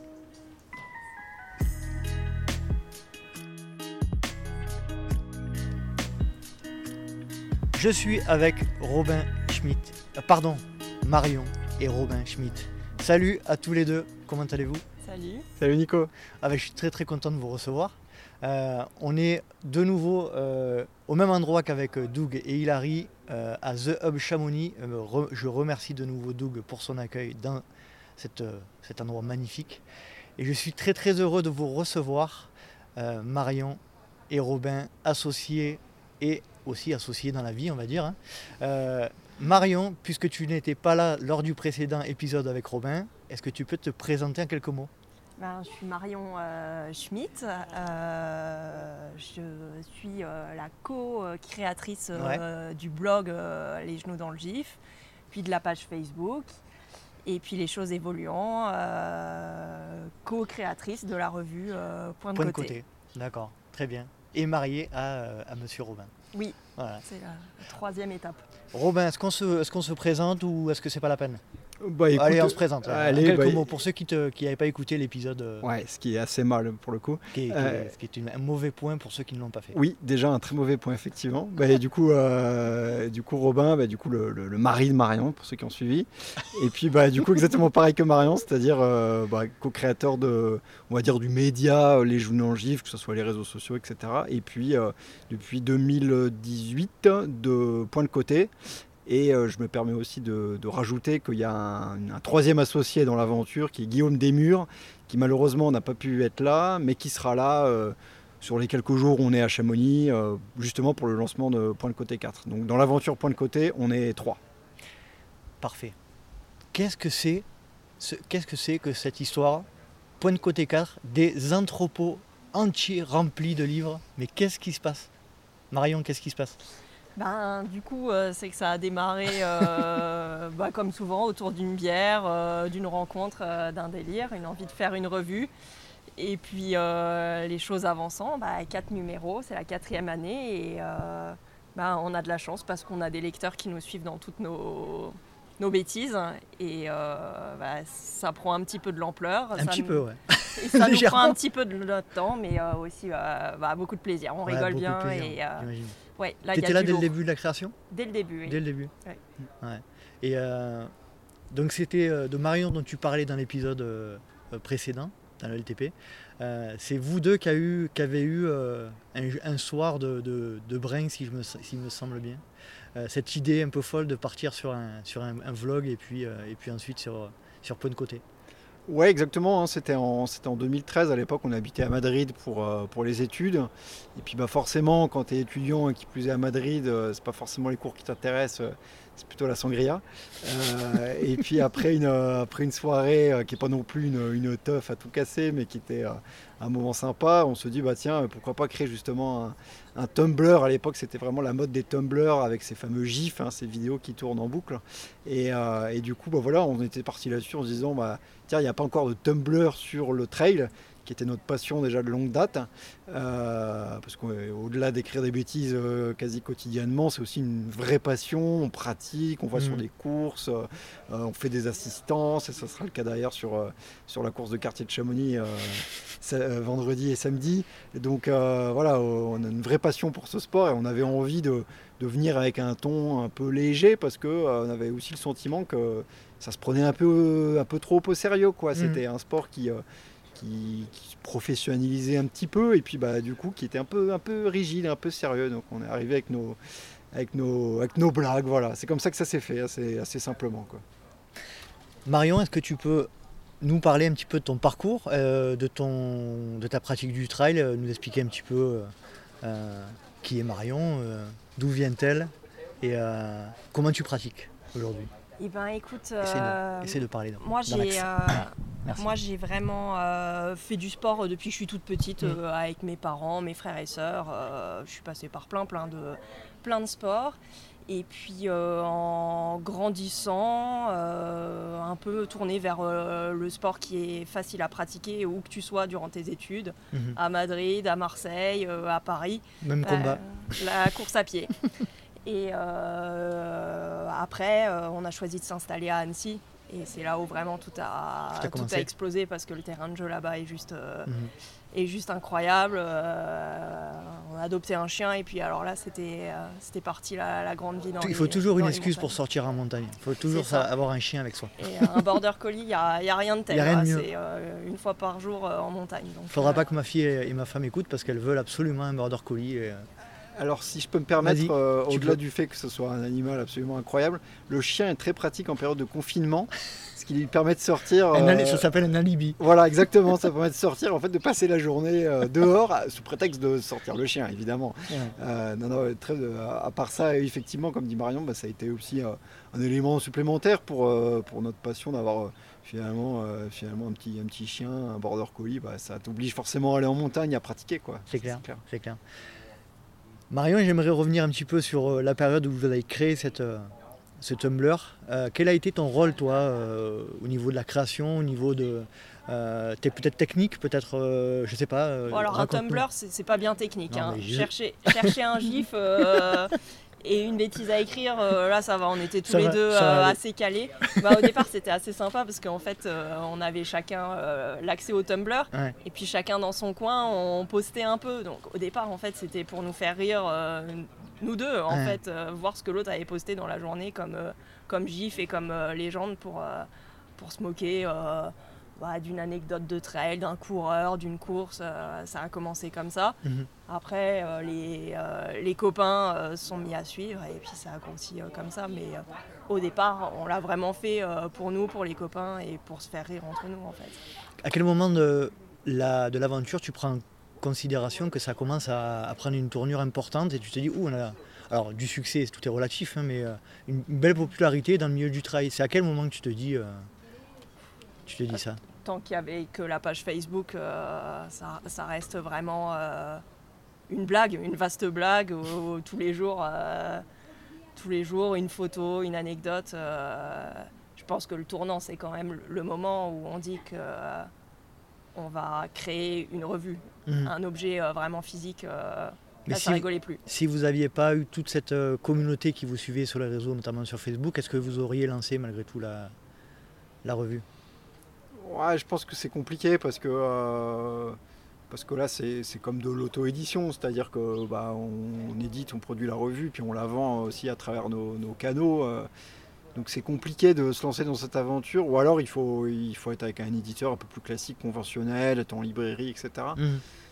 Je pense qu'on n'aurait même pas eu forcément l'idée. Et puis, ouais, non, ça, aurait- ça aurait été, je pense, vraiment, vraiment différent. Et puis, euh, et puis, je pense que dans la, dans la façon dont on a de voir les choses, tu vois, si ce n'est les magazines, bah, pour nous, par exemple, un magazine avec de la publicité, c'était quelque chose qui n'était qui était pas, qui était pas envisageable.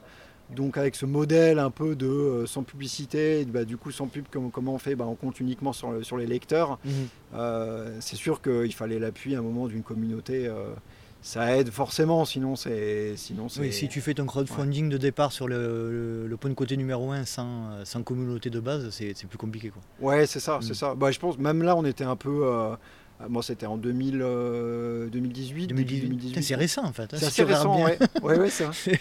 Et même là, tu vois, il y avait quand même une communauté, etc.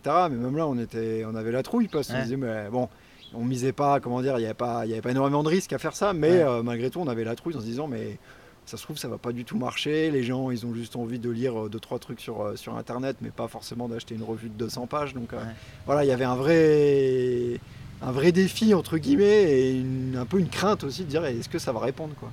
J'ai une question qui me brûle les lèvres. Quelle est l'évolution euh, entre le euh, point de côté numéro 1, 2, 3 et 4 euh, de, ces, de ces revues? Elle est plutôt euh, proportionnelle ou plutôt exponentielle?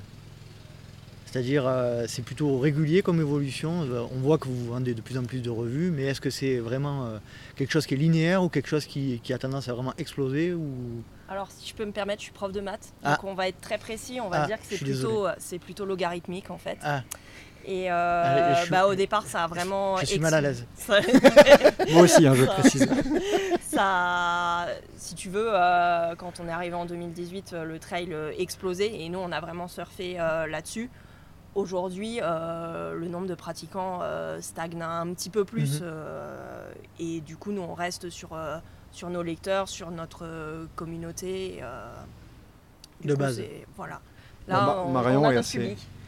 Ouais, Marion est assez, assez modeste parce que pour le coup, non, en fait, on, a, on est assez mauvais dans les, dans les prévisions d'impression. Et c'est vrai que là, du coup, euh, en fait, on a été obligé de réimprimer, euh, par exemple, deux fois le numéro 1, une fois le numéro 2. Donc euh, ça, fonctionne, euh, ça fonctionne bien et du coup, euh, c'est pour ça qu'on a dû carrément investir dans un espèce de hangar parce que parce a un moment, on en avait marre de réimprimer. Du coup, on imprime en plus grande quantité maintenant. Donc, mais c'est vrai que bah, c'est vrai que ça, il y a aussi un effet boucle de neige. Les gens, au fur et à mesure, rencontrent un peu la revue et et bah tiens, on commence avec le 1, finalement après ils prennent le 4. Enfin voilà, il y a tout un tas de, façons, on va dire, de, connaître au point de côté aussi. Les anciens numéros sont euh, euh, accessibles de, hormis la précommande, c'est-à-dire qu'on peut les commander sur le site internet ou euh, où vous fonctionnez uniquement avec de la précommande ou vous avez un peu de stock, comment ça se passe? Non, bah, du coup, il y a effectivement tout ce système de, de précommande.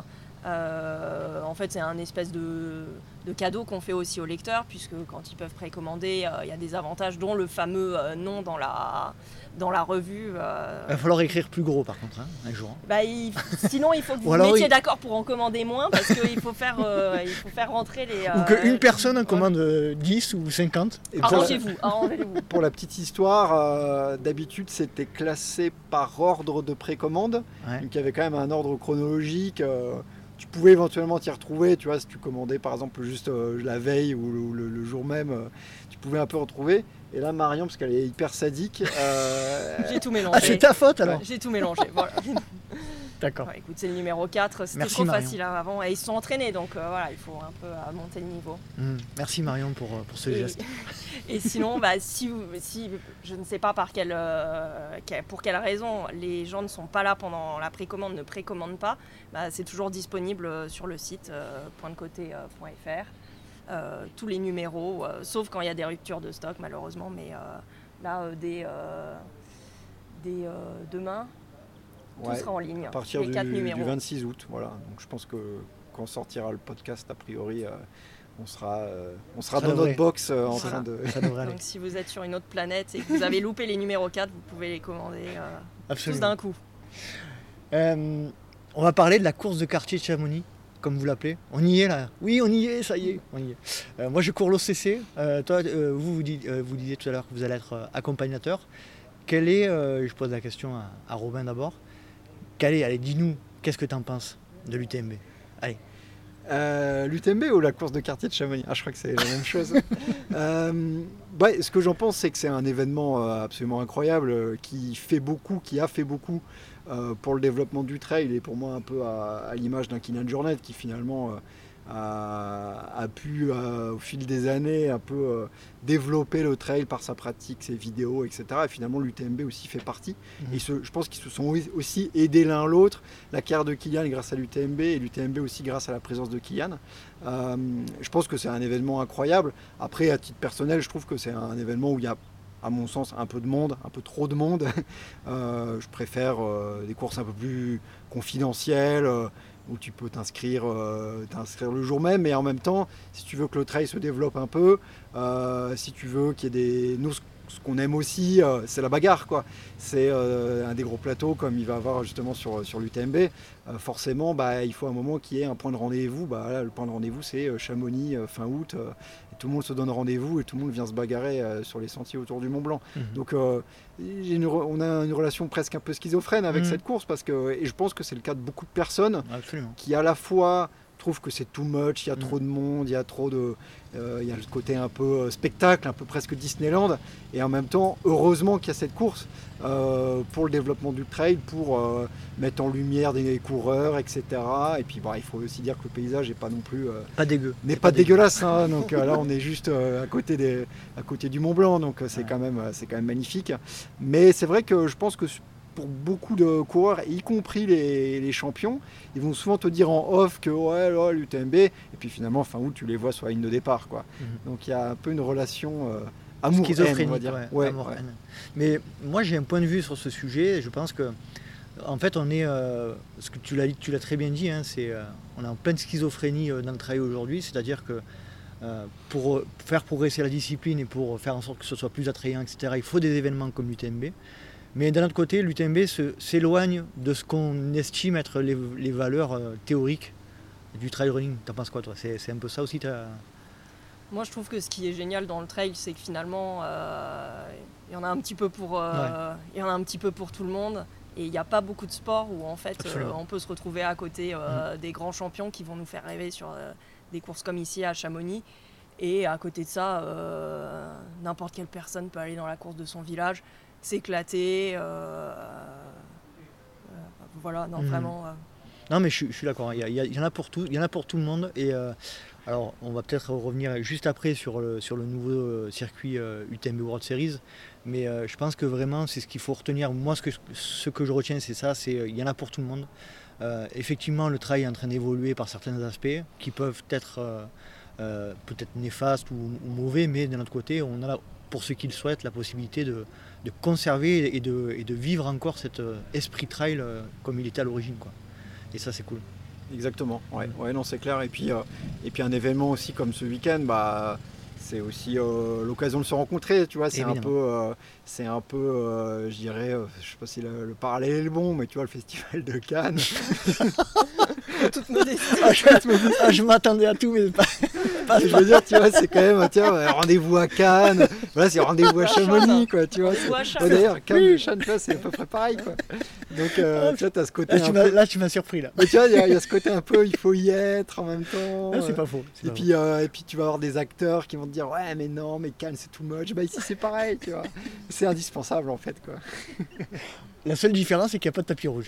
Si, à, à l'arrivée. Euh, ouais il a un n'y pas dessus. euh, et je crois pas qu'il soit rouge mais à mon avis il est plutôt brun à la fin du, Ouais, ça- à la fin du week-end un peu, un peu sale quoi. Surtout si Jim est passé par là. Euh, c'est vrai, Donc, ouais. ce qu'on disait. euh, c'est quoi aujourd'hui, euh, pour vous, vos pronostics de la, de la session, euh, de la session, de la course UTMB on, on va rester sur l'UTMB 2021. On va partir sur les femmes d'abord. Euh, vos pronostics, ça serait quoi? Euh, moi, je fais pas des pronostics, j'y vais euh, au cœur en fait. Euh, Moi, je veux voir une, cour une euh, lever les bras Ah, je suis absolument fan. parce qu'elle fait rêver, Ah tout simplement en C'est fait. donc, elle se débrouille comme elle veut, il n'y a, pas, de pronostic.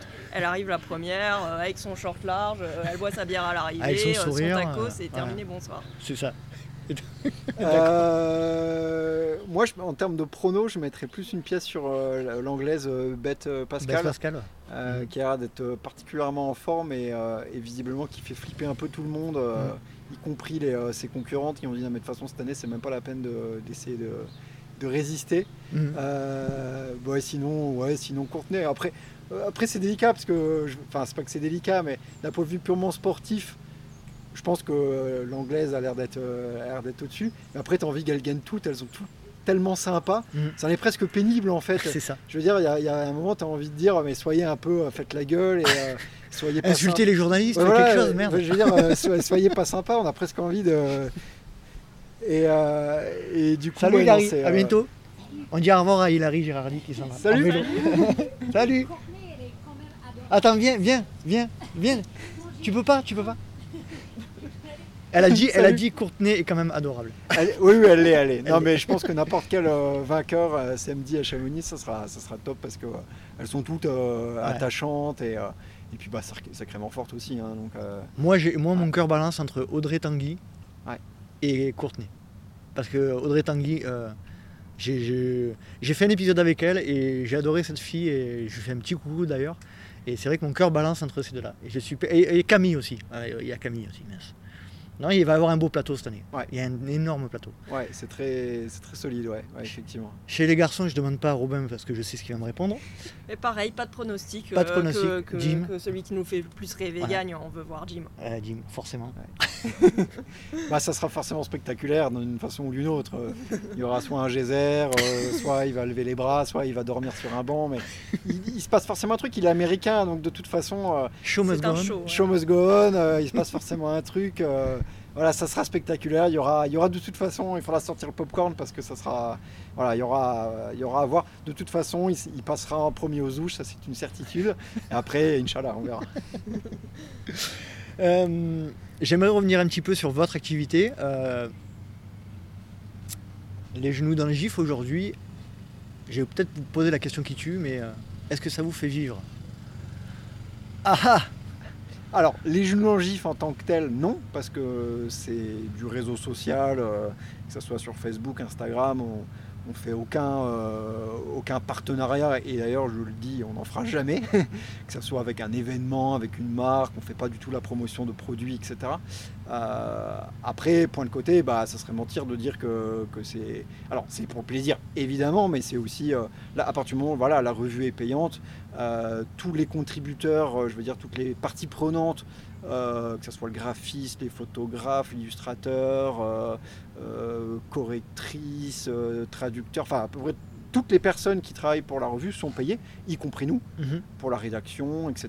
Donc ça nous, voilà, on, c'est pas voilà, en toute transparence évidemment, on gagne de l'argent. Après on a tous, que ce soit Marion, Guillaume, notre associé ou moi, on a tous une activité à côté. À côté. Euh, d'un point de vue financier, mais aussi d'un point de vue, euh, euh, comment dire, un peu développement personnel, mais simplement pour pas euh, se dire, bah tiens, on mise euh, aussi toute notre année et presque un peu, ça met de la pression aussi de te Mhm. dire, il faut qu'on, il faut absolument qu'on vende une revue pour pouvoir vivre. Je pense que c'est un peu, ça peut inhiber un peu, ça peut faire peur, et je pense que d'un point de vue même intellectuel, c'est sympa aussi d'avoir quelque chose à côté pour pas mettre toute ta, ton énergie et presque toute ta vie, j'ai envie de dire, dans une, dans une revue de trail qui finalement doit rester, euh, même si on y met du cœur et on bosse beaucoup dessus, euh, ça doit rester euh, du plaisir, une passion et pas une pression en fait. Quoi, c'est ça. Et vous imaginez un jour euh, euh, être à temps complet sur, sur ce projet-là, sur ces projets-là, ou pas du tout? Personnellement, non, comme l'a dit Non. Robin, euh, c'est tellement bien de faire ça pour se marrer euh, autour d'un café, d'une bière, euh, alors qu'il y a d'autres métiers, malheureusement, euh, on peut pas les, on peut pas les faire comme ça. Donc, euh, Mhm. tu, vas toujours, euh, garder, euh, tu vas toujours asséner tes vérités sur les courbes lo- logarithmiques jusqu'à la retraite. j'espère, T'es en quoi d'ailleurs T'es hein. t'es en collège ou en, en collège. en collège Il n'y a pas de courbe logarithmique hein, en collège. Non, mais euh, j'ai quand même un Mais temps d'avance un sur, sa- euh, sur un gamin de 13 ans en maths, je vous rassure. Si ça peut rassurer tout le monde sur l'éducation nationale. Non, ah, euh, J'ai eu peur. Par contre là, je sais pas de quoi vous parlez, mais c'est Euh, je sais bizarre. pas non plus. Moi j'ai entendu courbe logarithmique, euh, j'ai pas compris. Là, je sais pas, c'est du ski ça non, ou un truc comme ça.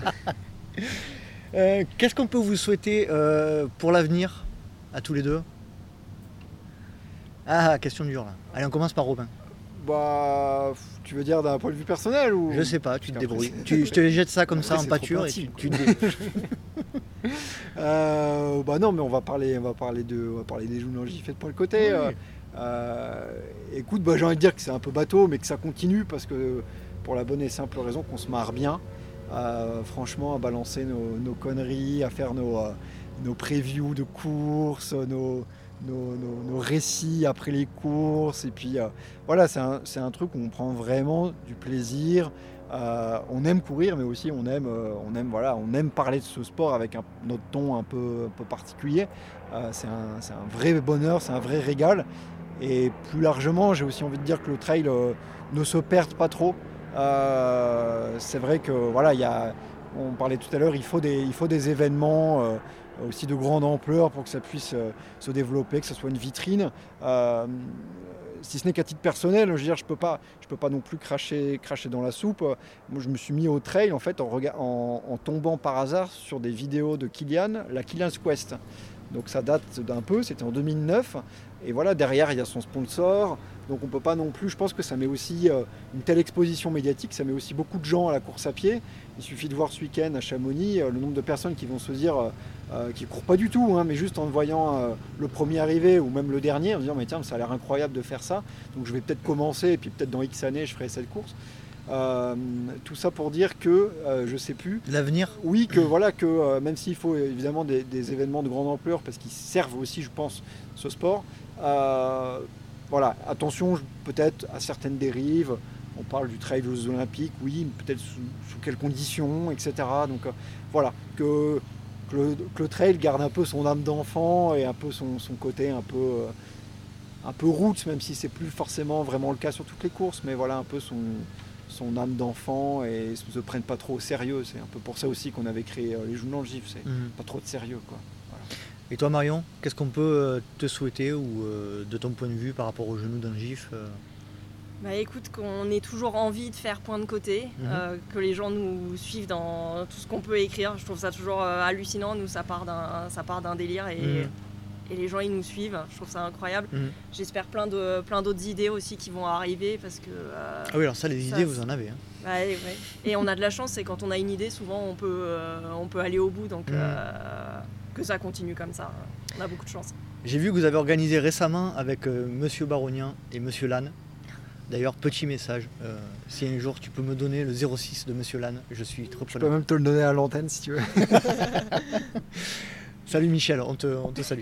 Euh, vous avez organisé récemment un, alors je ne sais pas comment on peut considérer ça, un, happening restauratif, restaurant, test de plat, recette. Explique-moi un peu le concept là parce que Ouais, on a c'est parti un peu loin. C'est parti très loin. Euh, comme dit Marion, on a, on a toujours plein d'idées, euh, mais je pense que ça, c'est, euh, c'est pour tout le monde. C'est-à-dire que tu en réalises à peu près 1% de, de, voilà, de toutes les idées que tu peux avoir. Et on avait une espèce d'idée, c'était de rassembler, en fait, de faire un match des chefs, un combat des chefs et de rassembler trois personnalités très différentes, mais qui ont tout un rapport à l'alimentation, à la nourriture. Euh, donc il y a Thibaut Barognan qui, euh, qui lui, euh, bah voilà, c'est un peu, pour caricaturer, un peu le mangeur de graines. Un ayatollah de la... complètement de, de l'amande et de la noix de cajou. et pour le coup, il s'y connaît vraiment. En plus, il a fait des formations, etc. Donc je pense qu'il est très calé d'un point de vue nutrition. on va dire l'inverse, l'opposé, exact opposé, Michel Lannes, qui, même s'il a un palmarès finalement équivalent, voire peut-être même mieux, j'en sais rien, mais à, un Thibaut, lui a, vécu, parce qu'il euh, a, il a mis un peu sa carrière entre parenthèses, mais euh, je veux dire, a vécu toute sa carrière avec un, programme nutritionnel absolument désastreux. Euh, et, ça, c'était voilà, nos, deux, nos deux coureurs, on va dire, chef cuistot.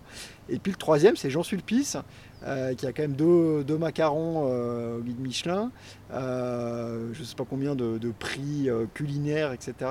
Et qui est donc un chef qui habite, enfin, qui, qui, a un restaurant sur les, berges du lac d'Annecy. Et on a eu l'idée de, voilà, de créer une espèce de rencontre avec chacun venant avec un plat bien différent, bien préparé. et puis ça a donné, ça a donné lieu à, trois quarts d'heure de direct complètement improbable, déjanté, euh, en plein cagnard. Euh, voilà, donc c'était euh, c'était absolument, absolument incroyable. Et puis en plus avec, avec le chef Jean Sulpice, dans son rôle forcément très, très sérieux de, chef étoilé, ah, c'était assez improbable. Quoi. Marion, c'est la faute de qui cette, cette idée-là? C'est la tienne ou celle de Robin? Oh, je sais plus, c'est difficile les idées parce qu'il il y en a toujours un pour surenchérir et à la fin ça donne des trucs complètement déjantés. Donc vous allez reproduire ce type de, de happening Désolé pour la J'en ai bien peur. bah ouais, parce que quand tu pars du truc, euh, Michel il te dit euh, on fait ça quand vous voulez. Euh, Thibaut pareil, et puis, et puis j'en suis le pisse, il t'appelle le lendemain pour dire c'était trop bien et on refait ça aussi. Donc voilà, écoute, nous ça nous allait très bien parce qu'on a goûté le plat de Jean Sulpice qui était très bon. Euh, le plat de Thibaut était absolument infect. et le plat de Michel, ça, je pense que c'est grave. de commentaire. C'est idéal pour, euh, ouais, voilà, pour, euh, bah, pour éponger une bonne soirée. Pour éponger, pour se faire péter les artères, c'est nickel. Comment vous fonctionnez On a un peu compris, j'imagine, là, vous êtes un peu en mode ping-pong au niveau créatif. Euh, j'imagine qu'il n'y a personne qui a le dessus sur l'autre sur cet aspect-là. Je ne parle, je parle pas du reste, hein, parce que euh, ce qui reste à Vegas, ce qui est à Vegas reste à Vegas. Mais euh, comment ça fonctionne un peu au niveau créativité chez vous? Tu te lèves le matin, tu dis putain Robin, j'ai trouvé ça, machin, bim, ça repart, c'est ça toute la journée ou... toute la journée. Et euh, bah, ce qui est génial, c'est que euh, quand on va courir, en général, euh, c'est là qu'émergent les idées les plus, les plus folles. Donc, trois quarts d'heure euh, dans le Semnose à 5 minutes de chez nous, euh, ouais, là, euh, Là, tout c'est peut- n'im- tout là, peut c'est arriver. n'importe quoi. quoi. tout peut arriver. Mais c'est vrai qu'on brainstorm un peu plus sur euh, point de côté. Ouais. Euh, c'est vrai que les journaux dans le GIF au quotidien, c'est un peu plus du de l'instinctif en fonction de bah tiens, euh, tiens, je viens de voir une photo de François Den ou tiens, je viens de voir une photo de, de Courtney de Walter. C'est un peu plus euh, un peu du tac au tac, mais c'est vrai que point de côté, bah, ça demande une certaine réflexion. Et c'est vrai que là, euh, franchement, il faudrait compter le nombre de sorties où on a parlé que de ça, à se casser la tête en disant mais non, mais lui, l'interview, ça sera pas bien, ou elle, il faut absolument l'interviewer. euh. Donc, euh, ouais, ouais, non, ça, c'est voilà, la course à pied aussi permet de, de, de réfléchir, mais bon, ça, c'est, euh, je pense que pour tout le Ah, monde, c'est clair. c'est voilà, C'est Ouais. clair. Euh, je suis désolé par avance, cet épisode n'a absolument aucune structuration. C'est n'importe quoi, mais c'est pas grave, puisque je reçois les genoux dans le gif, donc c'est normal. Euh, hein, vous C'est m'en- normal, vous m'en voudrez pas. on valide. Euh, Qu'est-ce qui fait, d'un point de côté, votre satisfaction Qu'est-ce qui vous rend le plus satisfait d'un point de côté? Une partie, parce qu'il me semble que vous sortez à peu près tous les ans les mêmes, la même structuration pour le coup. Qu'est-ce qui vous plaît le plus comme partie à, à réaliser? Moi, personnellement, j'a- j'adore les interviews. Ouais. J'adore aller rencontrer quelqu'un. C'est toi qui, c'est toi, c'est vous deux qui allez les rencontrer Euh, ou c'est avec, que toi? avec Guillaume. Avec Enfin, Guillaume. Parce qu'on aime, on aime tous euh, participer, Ouais. rencontrer une personne qui va, qui va te raconter une histoire folle, euh, t'embarquer complètement. Enfin, Je vois pas du tout de quoi tu veux parler. Oh non, nous, ça n'a rien à voir avec. euh, nous, on n'a on pas une histoire folle euh, à raconter. Non, mais moi, on je- raconter point de Je côté. me place de mon point de vue où je, moi aussi j'adore entendre Ouais. les histoires euh, Ouais, qui- je pense des, que des gens qui ont. Ce hein. qu'on peut raconter, c'est c'est pas comparable à. un- Non, mais à- En l'occurrence, toi, tu- quand tu vas rencontrer des gens, c'est, c'est, c'est- t'es dans le même cas que moi. Exactement, ouais. Et donc, c'est cette partie que tu préfères? Ah oui, euh, quand David Briand euh, te raconte comment il a eu un accident de voiture, et puis au bout d'une demi-heure d'interview, euh, comment il a passé 48 heures dans une piscine de 25 mètres à faire des allers-retours. voilà, t'es es parti très très loin. Mm. Et il n'y a que Point de Côté qui nous, qui nous offre cette liberté euh, d'interroger de tels tarés, en fait. Qui, euh, Comment vous arrivez à les trouver, entre guillemets, euh, les- personnes qui ont des histoires incroyables comme ça c'est, c'est par vos recherches par, euh, On vous conseille, certains auditeurs vous conseillent des, des histoires ou comment ça se passe? Bah, pour le moment, c'est plus des, euh, c'est plus un peu du, des, comment dire, des observations qu'on avait pu, qu'on avait pu faire. Euh, tu vois, typiquement David Briand, euh, euh, donc le- un gars qui a eu la- un accident de, de voiture et qui est adepte de l'ultra fond, mais d'une manière générale, que ce soit vélo, course à pied, natation. Euh, lui, par exemple, tu vois, on était amis sur Facebook, mais euh, on se connaissait pas. Et donc j'avais vu un peu son histoire. C'est un peu, c'est un peu voilà, bah, souvent en plus avec les réseaux sociaux, c'est assez facile de, de, de créer des contacts et des liens. Euh, donc pour le moment, c'est encore un peu nos, on va dire nos, nos connaissances. Euh, où parfois c'est euh, voilà, c'est un peu des personnages qui sortent un peu de l'ordinaire, mais dont on aime vraiment parler. Alors, à quelques exceptions près, parce qu'on avait fait par exemple une interview de Caroline Chavreau, mais avec un angle un, peu particulier. Mais globalement, c'est un peu des gens à qui on donne pas la parole, quoi. Parce que c'est euh, monsieur et madame tout le monde à qui il est arrivé quelque chose d'extraordinaire, quoi. Donc, euh, ou alors, euh, par exemple, dans le numéro 4, on a interviewé Philippe Gotch, qui est le re- l'actuel recordman du monde du kilomètre vertical. Bah, lui, il n'est pas interviewé déjà parce que le cavet, c'est aussi connu que, que le Rubik's Cube ou les fléchettes. Euh, même Ça dépend des pays, les fléchettes. hein. Ça Les dépend des pays, ouais. Alors, je ne suis pas spécialiste, peut-être que tu En France, en tout cas, c'est pas. Non. Pas ça. en France, ouais, voilà, ou le bûcheronnage sportif, Euh, et aussi parce qu'il est ultra euh, controversé, voilà. Ouais. Donc on aime bien aussi chercher un peu les gens À la limite, voilà, un peu borderline, quoi. Je t'avais déjà posé la question, euh, Robin, mais je vais m'adresser cette fois à Marion. Qu'est-ce qui est le plus dur dans l'é- l'élaboration de la revue Point de côté, de ton point de vue? Question, euh, Le plus dur, la technique, euh, l'impression, la création, euh, non, parce qu'en la fait, on est, communication. on est entouré que de personnes qui savent hyper bien ce qu'elles font. On, leur fait, on leur fait confiance, les photographes, les illustrateurs. Enfin, c'est juste c'est juste génial de travailler avec des gens qui sont hyper forts, hyper calés dans mm. ce qu'ils font et dans le trail, ou alors complètement extérieurs et qui viennent apporter complètement une autre, une autre vision. Ouais, nous, à la limite, euh, on chapeaute tout ça, mais. Euh, ouais, c'est un boulot de chef de projet, quoi. Ouais, c'est ça. C'est ça. Ça vous va bien. Euh, j'ai vu que. Alors, tout à l'heure, tu en parlais un petit peu avec Doug, là, quand vous êtes arrivé. en ce qui concerne les. alors, comment appeler ça les, les, autorisations de diffusion d'images, etc. Les droits à l'image, voilà, c'est le mot que je cherchais. comment ça se passe? Comment vous procédez? Est-ce que vous faites tout ce qu'il faut? Ou, Enfin, c'est une question un peu, un peu point de côté, mais. Plus sur point de côté ou les jeux dans le GIF Plus sur point de côté, on va dire. Point de côté, bah, là pour le coup, on fait les choses vraiment proprement, parce que autant les jeux dans le GIF, euh, bah, on pique les photos entre guillemets euh, en créditant le photographe, mais en fait, et en même temps, c'est pas pour euh, se, dédouaner, mais c'est hyper flou en fait en termes d'autorisation sur les mhm. réseaux sociaux, etc. Mhm. J'ai l'impression que ça change à peu près tous les jours. Enfin, j'exagère, mais mhm. c'est un peu flou. On essaye de respecter minimum, mais c'est vrai qu'on ne demande pas toujours l'autorisation d'utiliser la photo. Par contre, sur point de côté, évidemment, là, il va y avoir un tirage, il va y avoir une démarche commerciale euh, derrière, un produit euh, payant. Mhm. Euh, donc là, on travaille que avec des, photographes qu'on connaît bien. on peut les citer, hein, c'est Alexis Berg, David Gontier, mhm. avec en plus parfois, selon les numéros et les articles, quelques, quelques photographes supplémentaires. Bah, tout à l'heure, parlait de, Philippe Gotch, donc on a été euh, faire un, shooting à fuit euh, sur le kilomètre vertical, alors sans, le, protagoniste, euh, mais là c'était par exemple Guillaume Alantaz, on a eu des photos de Kirsten Kortobain, une américaine, donc justement pour un article sur, sur Hilary, Hilary Allen. Donc c'est voilà, là par contre on fait les choses proprement, on va dire, on n'a pas, pas envie d'avoir de, de, soucis quoi. Voilà tous vos articles d'un point de côté sont, euh, et notamment les photos que vous y, vous y euh, mettez, sont euh, faites par les photographes. Où vous reprenez certains clichés existants. des fois, et ça peut arriver que le mm. graphiste délire complètement avec, ça peut être un Google Street mm. ou une image un peu datée d'un téléphone ou même d'un film dans le mm. numéro 1.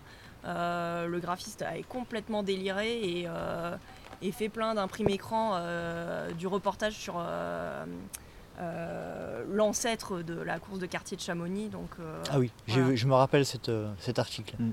Sur le super marathon Exactement. 1987. Exactement. Oh, T'as bonne mémoire. c'est vrai que c'était tellement incroyable cette course en même temps. totalement fou. J'ai eu l'occasion d'ailleurs de revoir le reportage en vrai. et je crois qu'il est disponible sur Dailymotion ou sur YouTube, je sais plus. Dailymotion, je crois. et il est absolument incroyable ce reportage. Absolument. Avec une musique euh, genre euh, Jean-Michel Jarre. Ah oui, euh, c'est absolument c'est surréaliste en fait. On n'a pas l'impression que c'est vrai en fait. Je mettrai le lien de cette vidéo dans les notes de l'épisode. il me semble savoir que demain vous êtes. alors, bon, ça n'a pas réellement d'intérêt pour le podcast parce qu'il sortira certainement après. Mais vous faites une présentation de, de votre livre Point de côté numéro 4 sur Chamonix. Je crois que c'est jeudi et vendredi. Est-ce que vous pouvez nous expliquer un petit peu le, le concept? Bah, Tous les ans, depuis le numéro 1, on fait le lancement euh, au Moody euh, Coffee Roaster. Euh, Pourquoi d'ailleurs? Pourquoi le Moody Coffee Roaster? Pourquoi des rencontres non, mais, non, mais je crois que c'est à l'époque de, lancer le, le, premier numéro. On cherchait un lieu à Chamonix et en même temps, on n'avait pas on a toujours cette relation un peu schizophrène avec euh, la course de quartier, c'est-à-dire que tu as envie d'y être, mais tu n'as pas non plus envie de, trop y être. De trop y être et d'être en mode, tu vois, stand, etc. Euh, au-delà du fait que ça coûte un rein, mais euh, mm. pas forcément être, voilà, on avait envie d'être un peu en marge, on va dire. Mais bénéficier quand même du monde, voilà, c'est mm. très opportuniste. Ah ben, il faut ce qu'il faut. Ma bonne dame, il faut ce qu'il faut. Voilà. Et du coup, c'était bah, du coup notre pote et associé Guillaume qui connaissait bien Chamonix, qui nous avait dit, je crois que c'est lui, hein, qui nous avait recommandé le fameux Moody, euh, tenu par un couple d'anglais. Et euh, c'est absolument délicieux en termes de café, euh, tout ce qui est pâtisserie, etc. Donc il nous avait accueillis avec grande joie. Et du coup, il y a numéro 2. Alors, numéro 3, on n'avait pas pu, bah, évidemment, parce qu'il y avait le Covid. L'UTMB avait été. Ah, j'ai donné le nom, course de quartier de Chamonix, avait été annulé. Tu mets 5 euros dans une boîte à chaque fois que tu, tu, prononces le mot Et après, on fera un repas de crêpes euh, à la fin de l'année. Donc, euh, bah, je te laisse finir, Marion, ouais, sur le. Bah, du coup, pour le numéro 4, euh, on prend les mêmes et on recommence. Ça marche, il y a des cookies, il y a du café. euh, Il y a tout ce qu'il faut. Ouais, et puis il y a les photographes qui viennent, euh, les bergs, euh, les contributeurs. Il y a du monde à ces, ces événements parce que si c'est demain, je pourrais pas y être parce que je serai en train de courcher, Bah, tu de te courir dépêches. le marché. tu te dépêches, tu, tu accélères s'il te plaît. Tu as jusque 17h pour arriver. À 17h, non, jamais de la vie. Non, je- Ou alors, il faudra vraiment que. Non, Si j'arrive à 17h, je serai en PLS, je pense. Ouais. Et puis, Vraiment. ça peut mériter un petit contrôle euh, antidopage, Eh. peut-être. ouais. Vaut mieux pas qu'il contrôle, ouais, effectivement. Et il y a du monde dans ce genre d'événement? Bah oui, il y a du passage toute la journée. Ouais. euh, euh, des gens qui viennent, euh, qui n'ont, euh, je- c'est incroyable, mais qui n'ont pas précommandé leur revue. Et, Non, euh, ça existe, ça Et qui arrivent, qui découvrent. Au point de côté numéro 4, il y a des gens qui n'ont pas précommandé leur, leur Ouais. revue. Des mauvais élèves. Oh là là, c'est terrible. Ouais. C'est terrible. Bon, mais c'est chouette tout ça. Écoute, écoutez, euh, merci beaucoup pour, pour le temps que vous m'avez accordé et puis euh, pour ce petit moment sympa. Il pleuviote là. Actuellement. Mais on est bien, on n'est pas, on n'est pas trop mal. Donc euh, merci à vous pour le, pour le temps que vous m'avez accordé. Et puis, euh, et puis j'espère qu'on va se croiser euh, à la course de quartier de Chamonix Bien dans sûr. les jours qui suivent. Merci à toi, Bah, bonne merci. course. Ouais, bonne bah, course. hein. On va suivre ça. euh, oh non, non, très près. Je suis très pas, je suis pas, je suis sous un faux nom sous Lifestyle. Génial. Bah, merci beaucoup, en tout cas. C'est toujours euh, super sympa. ouais. Merci, Et merci à pour, tous les euh, deux. Pour le prochain, on viendra avec Guillaume. À chaque Ah bah fois, oui, on rajoute, on rajoute une personne à chaque fois. Eh oui, Ah, c'est clair. Le chien après. Merci beaucoup, passez une bonne journée et puis à très bientôt. Salut. Merci. Salut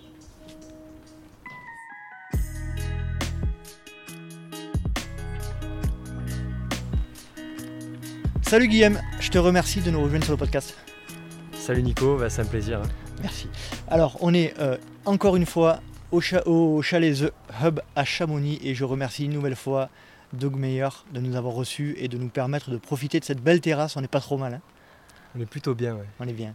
Euh, Guillaume, pour ceux qui ne te connaissent pas, est-ce que tu pourrais te présenter en quelques mots? Du coup, bah, rapidement, j'ai 32 ans, j'habite à Millau dans l'Aveyron. Euh, je gère euh, le magasin Endurance Shop. Mhm. J'ai créé l'école de trail il y a maintenant quelques années, en 2018 exactement. Du coup, bah, on propose de faire découvrir l'activité trail running aux enfants dès 4 ans jusqu'à 18 ans. Et j'ai aussi organisé euh, le trail de la Cité de Pierre en mars, dernier. et non pas le trail de la cité de la pierre, comme je l'ai appelé sur de mes précédents épisodes, j'en suis désolé, donc c'est le trail de la cité de pierre. On va parler de tout ça en détail. Euh, Guillaume, est-ce que tu pourrais euh, nous parler un petit peu de ton parcours sportif, par quel sport tu es passé au niveau de l'enfance et puis un peu plus tard? Alors du coup, moi c'est assez simple.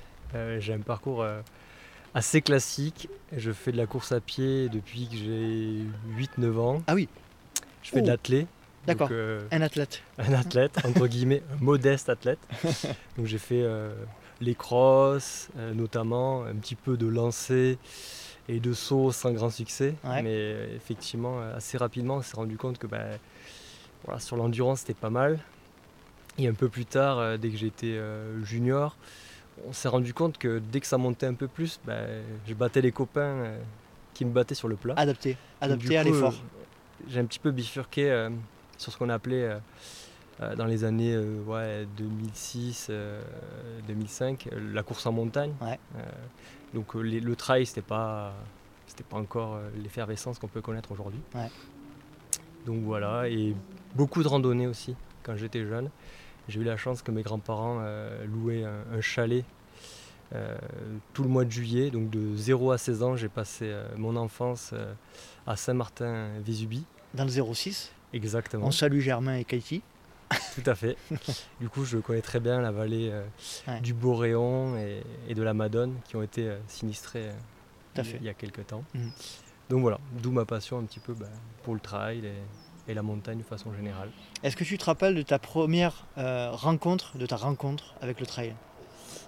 Euh, ma rencontre avec le trail, bon, c'est la première fois que je me suis inscrit vraiment à une course de trail, Mhm. Euh, donc quelque chose qui faisait plus de 30 km. C'était l'Hiverna Trail entre Nîmes et, et Montpellier. Une super course que, Ouais. que je recommande. Voilà, c'est full single Ouais. euh, dans, la, dans l'Avonage, dans le Gard. Euh, voilà, c'est la première fois que je- vraiment je me suis dit hop, je m'inscris à un trail. Je faisais beaucoup de courses nature, Ouais. comme je l'ai dit précédemment, les courses, les courses en montagne. Voilà, mon premier souvenir de trail, c'est cette magnifique ça. course. ouais. Aujourd'hui, tu, es, euh, tu pratiques encore Euh, tu, euh, tu es plutôt sur quel format? Alors aujourd'hui, je pratique, oui. Euh, avant Covid, je m'entraîne un peu plus sérieusement que, que maintenant. Euh, nos formats, ça va être euh, ouais, de, de 20 à 40 km maximum. D'accord. Euh, J'aimerais euh, basculer plutôt sur la partie professionnelle. Euh, Est-ce que tu peux nous expliquer dans les grandes lignes euh, ta formation scolaire euh, ou universitaire et, euh, et ensuite tes premiers euh, pas professionnels pour voir un petit peu ce qui t'a amené à, à gérer un magasin Endurance Shop? Ouais, avec plaisir. Du coup, bah, collège, lycée, euh, bac. Ensuite, BTS informatique, Ouais. euh, développeur d'applications, avec une euh, spécificité euh, web. D'accord J'ai jamais travaillé là-dedans, parce que euh, en parallèle de mes études, je, je travaillais en job d'été, euh, enfin un job étudiant à Decathlon. Mhm. Et une fois que j'ai eu mon diplôme, on m'a proposé un, un CDI et plein temps. Mais j'y suis, j'y suis allé. C'est un petit peu comme ça que je me suis mis à la vente. Ensuite, j'ai travaillé pendant deux ans dans un magasin de vélo à Alès qui a développé un rayon course à pied. Euh, et ensuite, j'ai migré à Millau où j'ai travaillé euh, pendant deux ans également euh, au Sport 2000 et- qui était tenu par Patrick Gineste Mhm. qui est l'organisateur des 100 km de Millau D'accord. depuis maintenant bien 30 ans. C'est ce qui m'avait séduit dans, dans ce projet Mhm. et aussi attiré bah, par, par les Templiers. Et ensuite, bah, Patrick euh, Gineste est parti à la retraite, a revendu son magasin et j'ai créé ma boutique il y a maintenant 6 ans, un peu plus de 6 Donc ans. lui avait un Sport 2000 et toi tu as créé, tu as changé de franchise du coup. Ouais, lui il avait un Sport 2000, en fait Ouais. il est parti à la retraite. Mhm. Et ça s'est pas très bien passé avec le repreneur parce Mhm. que le magasin avait une très très grande connotation course à pied. D'accord du par, euh, du par les des 100 km, mais aussi était un- considéré comme un magasin euh, premium par Salomon. Mhm. C'était un des seuls magasins généralistes qui était considéré comme un magasin spécialiste. Donc du coup, on avait une grande, euh, un grand, une grande choix de, de chaussures de, de course à pied, Mhm. que ce soit chemin ou route. Et c'est un petit peu, ça s'est un petit peu perdu euh, avec le- les nouveaux repreneurs. De là est venue l'idée bah, de, de me lancer et de créer ma, ma propre euh, boutique. Mis à part cette euh, expérience de vendeur euh, au sein de Decathlon et de Sport 2000, tu avais dans l'idée, euh, même enfant ou adolescent, d'être entrepreneur et d'avoir ta, ta propre affaire? Euh, alors oui et non. Entrepreneur, oui, Ouais. c'est sûr. J'ai toujours pas- eu pas mal d'idées. Ouais. Euh, J'ai eu pas mal de sites web avec des activités diverses et variées. Je ne sais pas pourquoi il y a plein d'idées qui me viennent en, tête. Surtout, non, dans, non. surtout dans notre période, tu as à peu près le même âge que moi. Euh, Non, non, non, non. Mais euh, j'ai eu, pendant mes études, j'avais lancé un, un site internet qui recensait euh, tous les liens streaming Ouais. avec méga upload et méga vidéo. C'était des petits robots qui allaient sur internet, qui, qui allaient sur des, sur les sites, euh, des sites internet de streaming Ouais. et, qui, euh, et qui se connectaient également à la base de données d'Allociné et qui matchaient les, les deux. Et ensuite, bah, le soir, euh, tous mes collègues et tout le lycée où j'étais, on se connectait et, et on regardait qu- quels étaient les liens actifs pour pouvoir regarder des films. Tes études n'ont pas servi à rien. Quoi. Non. j'ai d'ailleurs euh, j'ai d'ailleurs présenté cette application euh, lors de mon, euh, mon BTS. D'accord. Ça a beaucoup fait rire le, le jury. Entrepreneuriat, entre- entrepreneur dans l'âme, du coup, tu disais. Tu as toujours eu des idées, t'as- tu as toujours voulu avoir ta propre euh, euh, responsabilité? Alors je sais pas si vraiment j'ai toujours voulu être mon propre responsable, mais c'est vrai que quand j'ai quand j'ai une idée que je pense qu'on peut aller au bout, bah, hop, pourquoi pas, on essaie, ça marche, ça marche, ça marche pas. Tant pis. Donc tu lances ton magasin, euh, ton propre magasin, en, en quelle année? C'était exactement le 11 mars 2015. T'as quel âge à ce, à ce moment-là? Euh, je dois avoir 23 ans. Donc tu, tu- tu lances ta propre affaire à 23 ans. Ouais. C'est euh, tôt. Euh, je dis 23 ans, mais ça doit être plus que ça en fait. Ça doit Ouais. être 25 en fait. Ouais, mais aux alentours de 25 ans. Ouais, ouais, ouais. Euh, T'as pas de doute sur ta capacité à réussir à. Euh, du coup, j'avais déjà 6 ans d'expérience. Donc, bah, comme tout le monde, hein, quand on se lance dans une entreprise, euh, quelle qu'elle soit, hein, euh, Mhm. professionnelle, bénévole ou quand on se lance sur une idée, euh, non, on n'est pas certain de la réussite. Comment ça se passe dans les premiers temps de ce lancement de- du magasin? Très très bien. Très très bien. Ouais, ouais, très bien. euh, je suis Tu as récupéré la communauté, euh, les clients qui étaient sur euh, Sport 2000 très difficile à dire parce que je n'ai pas cherché à récupérer telle ou telle communauté, mais Mhm. plus à créer ma communauté. Mhm. Vient qui veut. Et ça s'est ouais, très très bien passé. Euh, du coup, j'avais un regard neuf et il y a eu l'adhésion de, des marques aussi. Donc rapidement, j'ai eu le soutien de Salomon comme euh, premium partner. Euh, je travaille très bien avec, euh, avec Altra également. Mhm. Donc il y a eu une effervescence qui était liée également au contexte local avec ben, le festival des Templiers et son, et son salon du trail, l'hivernal des Templiers également qui a été créé un an après Mhm. l'ouverture du magasin. On pourrait citer le Lozère Trail, la Verticos également. Voilà, un contexte euh, local euh, riche euh, en événements. Donc ça aussi, ça a permis euh, d'avoir une notoriété au-delà de, du, simple euh, mi-avoie. Tu as senti que tu étais un petit peu le, le magasin référence dans la région euh, de Millau? Il y en avait d'autres d'ailleurs à ce moment-là Alors, ou- quand j'ai ouvert, non. Mhm. Un an et demi après, il y a un autre magasin. Mhm. Après, je pense, oui, que je fais partie en tout cas des personnes euh, référentes euh, en, en running, en toute humilité. hein. Comme j'ai cité, bah, on peut parler de, de gens comme Patrick Gineste non, pour les 100 km, mais on Mhm. pourrait aussi euh, parler de, de Gilles Bertrand. Et après, il y a eu énormément aussi de, de coureurs en Aveyron euh, très performants. D'accord. Donc voilà, Qu'est-ce qui a été le plus dur euh, Qu'est-ce qui est le plus dur euh, de ton point de vue aujourd'hui sur cet aspect-là de ta vie euh, sur le, par rapport au magasin? Le temps. Ouais. Le temps pour euh, bah, mettre toutes les, toutes les idées que j'ai en place, que, je souhaite mettre en place. Des fois, on a l'impression que les journées sont trop courtes et il faut quand même euh, se focaliser bah, sur, le, sur le quotidien, etc. Euh, après, moi, c'est une expérience qui est, qui est exceptionnelle. Et, comme je disais, ouais, j'ai eu la chance de, de faire euh, des choses extraordinaires euh, avec des marques, notamment Salomon. Mhm. Pendant trois ans, je fais partie du programme Mesh. D'accord. C'est-à-dire, tu peux préciser? Alors le programme Mesh, euh, c'est c'est quelque chose qui a été lancé par Salomon, qui a duré trois ans. Il, il faisait des chaussures sur mesure. Donc il y avait six, points de vente, sept points de vente dans le monde qui étaient euh, accrédités pour pouvoir faire, euh, pour pouvoir faire ces, ces produits, D'accord. dont Ravanel ici à Chamonix.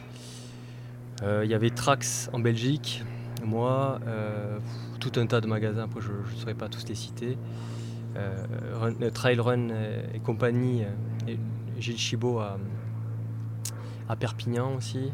Enfin, voilà, on était tout un, tout un tas de, de magasins, on faisait partie de ce programme-là et c'était vraiment très intéressant parce qu'on était en contact direct avec les développeurs euh, de ce produit-là qui était à Annecy à l'ADC. Mhm. Donc c'était vraiment une expérience euh, très enrichissante. Vous ouais. vendiez des produits sur mesure euh, Exactement. de chez Salomon, donc en relation directe avec les ateliers de production, j'imagine, ou, ou les deux- Pas les ateliers- de production, mais les, les donneurs d'ordre. voilà. ouais. Mm. C'était vraiment excellent. Donc les gens venaient en fait, Mhm. on faisait tout un tas de, de tests, de batteries, etc. On, regardait le profil des, des gens, ce qu'ils souhaitaient faire, le terrain où ils habitaient, etc. Et ensuite, ben, on- avec eux, on prenait les mesures, on envoyait tout, on saisissait tout ça. Et euh, un mois plus tard, ou ça dépendait les délais, mais deux mois plus tard, le client recevait la paire de chaussures soit en boutique, il venait la récupérer, ou soit directement chez lui. Et là, on vérifiait si ça allait. Donc, euh, il pouvait choisir leur drop, la largeur. Mhm. Il y avait 5 ou 6 largeurs, il y avait 3 drops, il y avait 3 types de semelles, une route, euh, une euh, hard ground, donc euh, les, les gros crampons, et une soft ground, des petits crampons. Mhm. Et on, on construisait comme ça la, la chaussure. Ils pouvaient personnaliser euh, les couleurs. D'accord. Ils ne font plus ça aujourd'hui. Non, ils font plus. D'accord. Et euh, du coup, ce qui s'en rapproche le plus aujourd'hui de ces modèles-là, euh, on peut retrouver euh, la, la Salomon euh, Cross Pro, Ouais, ouais. ne me trompe pas sur les noms, qui est maintenant équipée en Matrix. En fait, toutes les chaussures qui sont équipées en Matrix récupèrent un peu cette euh, technologie qui avait été un petit peu travaillée.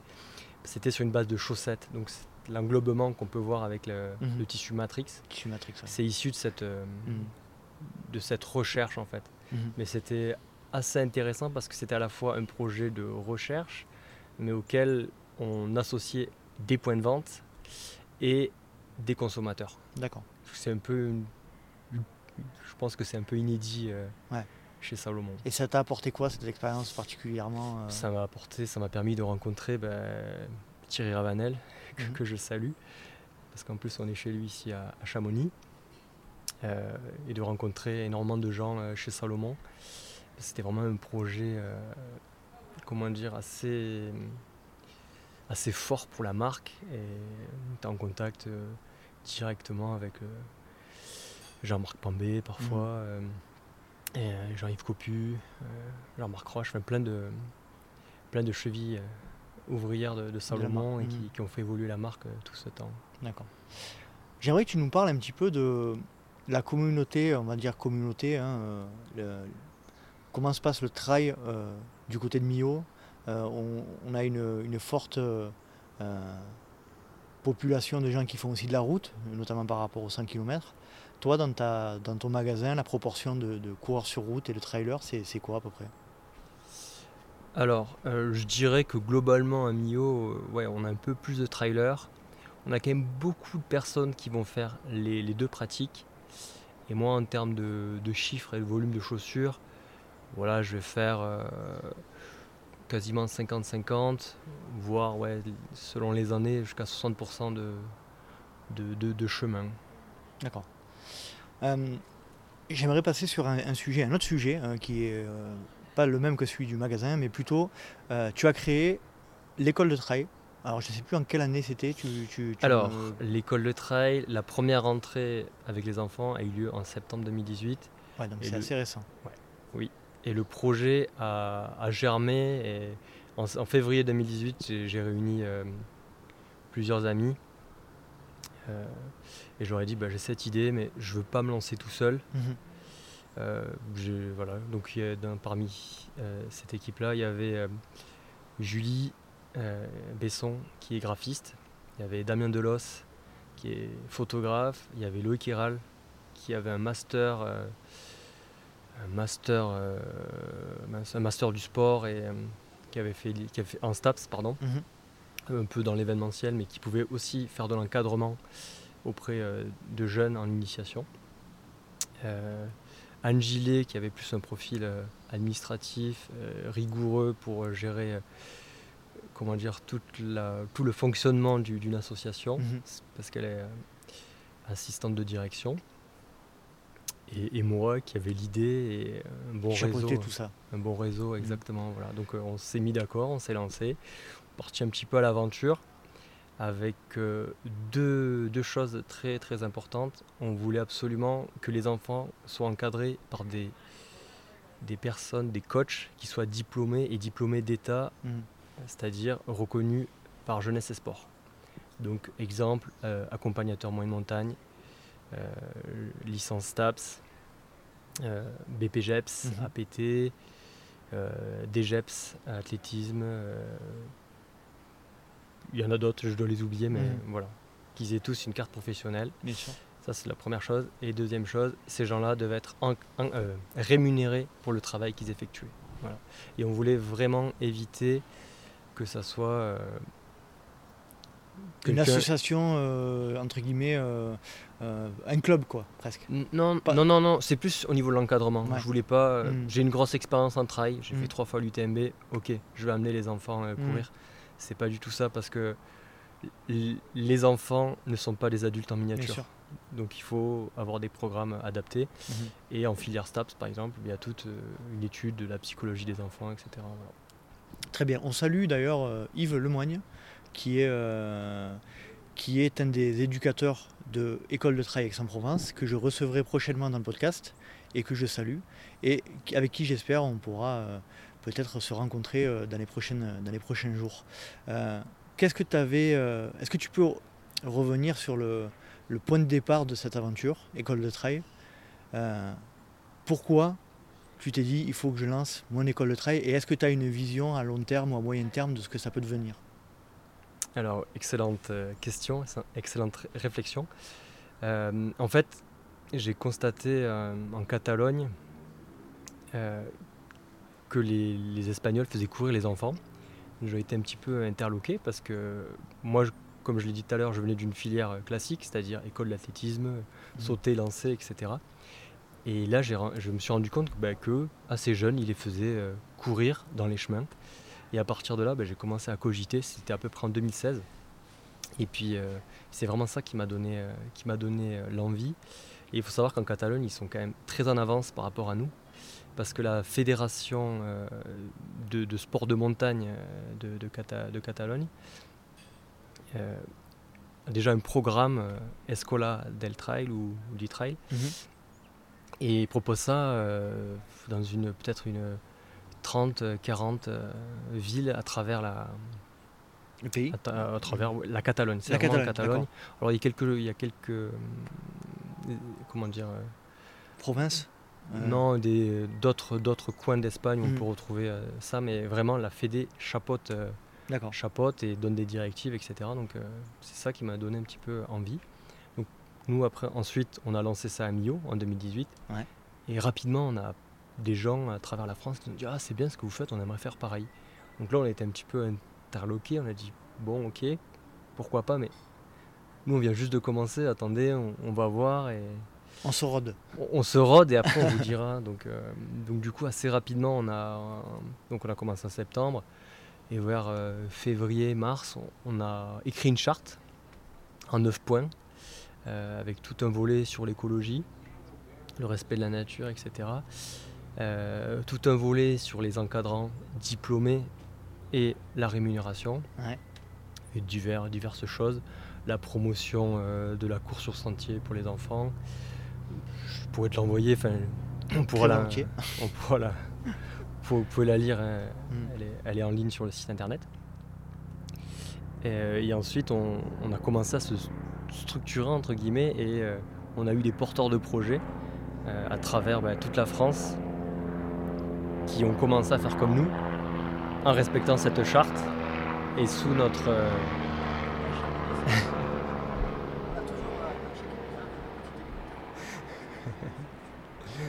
Pardon, du coup, euh, grâce à cette charte, ben, on s'est fait, enfin, on, on a eu d'autres sections qui ont vu le jour. Donc du coup, voilà comment ça fonctionne. Chaque section a une association ou un représentant local qui gère sa structure en local, mais qui garantit que la charte est appliquée dans son coin de France. Voilà. Et nous, on va donner une dynamique et tout un accompagnement, notamment ben, tout ce qui est visuel avec euh, des photos de grande qualité et tout ce qui est graphiste. On va les, on va les aider là-dessus, on va les accompagner pour communi- communiquer à travers un logo commun. C'est une école privée du coup. C'est, euh, comment ça fonctionne? Ça fonctionne sous forme de, euh, de Euh, franchise? Comment non C'est on peut appeler ça Le franchise? franchise, pourquoi pas On Mm. n'a pas trop d'appellation aujourd'hui. On a créé maintenant une association, École de Trail, on va dire une association un petit peu nationale, euh, qui est constituée de plusieurs responsables de, de sections. Loi 1901. Loi 1901, tout à Mhm. fait. Et chaque euh, structure adhère à cette, euh, à cette association avec un responsable euh, de section, etc. Voilà. On s'appuie systématiquement sur du local. C'est pour ça que tu le disais, par exemple, euh, à Aix-en-Provence, la section École de Travail Pays d'Aix est gérée totalement par Yves Lemoigne, qui, qui, prend, qui fait ses choix Mhm. sur les horaires des, des cours. C'est lui qui encadre. S'il fait appel à d'autres personnes, ces personnes-là sont diplômées, Mhm. rémunérées, etc. Il fixe le tarif, son adhésion euh, annuelle, etc. Voilà. J'ai une question là qui me vient. euh, et la FFA dans tout ça? La FFA dans, dans tout ça, on a des, des rapports euh, réguliers avec la FFA par l'intermédiaire d'Olivier Guy, Mhm. qui est le DTN adjoint à la, au trail, la course de montagne, le sélectionneur, on, on Mhm. va dire, mais qui est aussi en parallèle de ça euh, membre de la commission running de la, de la FFA et qui justement en fait a, a dit euh, regardez euh, voilà ce qui se fait comment on va réagir et la, la fédération est en train de peut-être de s'inspirer de ce qu'on fait je ne sais pas exactement mais en train de bouger et Mm. dans les années à venir va proposer rapidement quelque chose pour, pour, le jeune, pour les jeunes quoi que ce soit des formats de course ou ou des, des possibilités de mettre Des en place structures. des, structures, structures un peu également. comme la. Donc on, s'en- félicite si on a Mm. pu permettre à la fédération, à la FFA, de, bah, d'accélérer ce processus. On en est très heureux. Mhm. Parce que la, la chose qui nous a- qui m'anime en tout cas, c'est qu'il y ait au maximum de jeunes Mhm. qui puissent euh, découvrir la pratique euh, du trail, que ce soit à travers notre structure ou à travers d'autres structures. Combien de, hum, entre guillemets, de, de- de clubs, alors, euh, d'écoles de, de trail en France aujourd'hui qui répondent à votre charte? Il y en a combien aujourd'hui sur le territoire? Aujourd'hui, à la rentrée septembre 2020, on en aura 22 à travers tout le 2021. territoire. Oui, 2021, septembre 2021. 2020 n'a pas compté donc. Comment? L'année 2020 n'a pas compté donc c'est normal que tu l'aies Ouais, oublié. Voilà, non, on a. oui, oui, oui, t'as raison. Non, mais c'est 2021, 2022, quoi. Exact. Donc on aura 22. 22 quand même. Ouais, ça commence à être Ça commence à vraiment faire, euh, hein. sympa, ouais.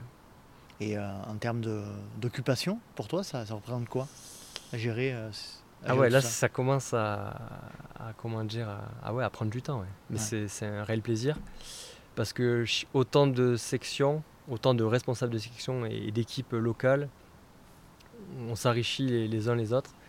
Euh, des idées émergent. euh, chaque euh, responsable de section a sa propre histoire, ses propres idées, sa propre façon de, faire et fait avancer ensemble l'école.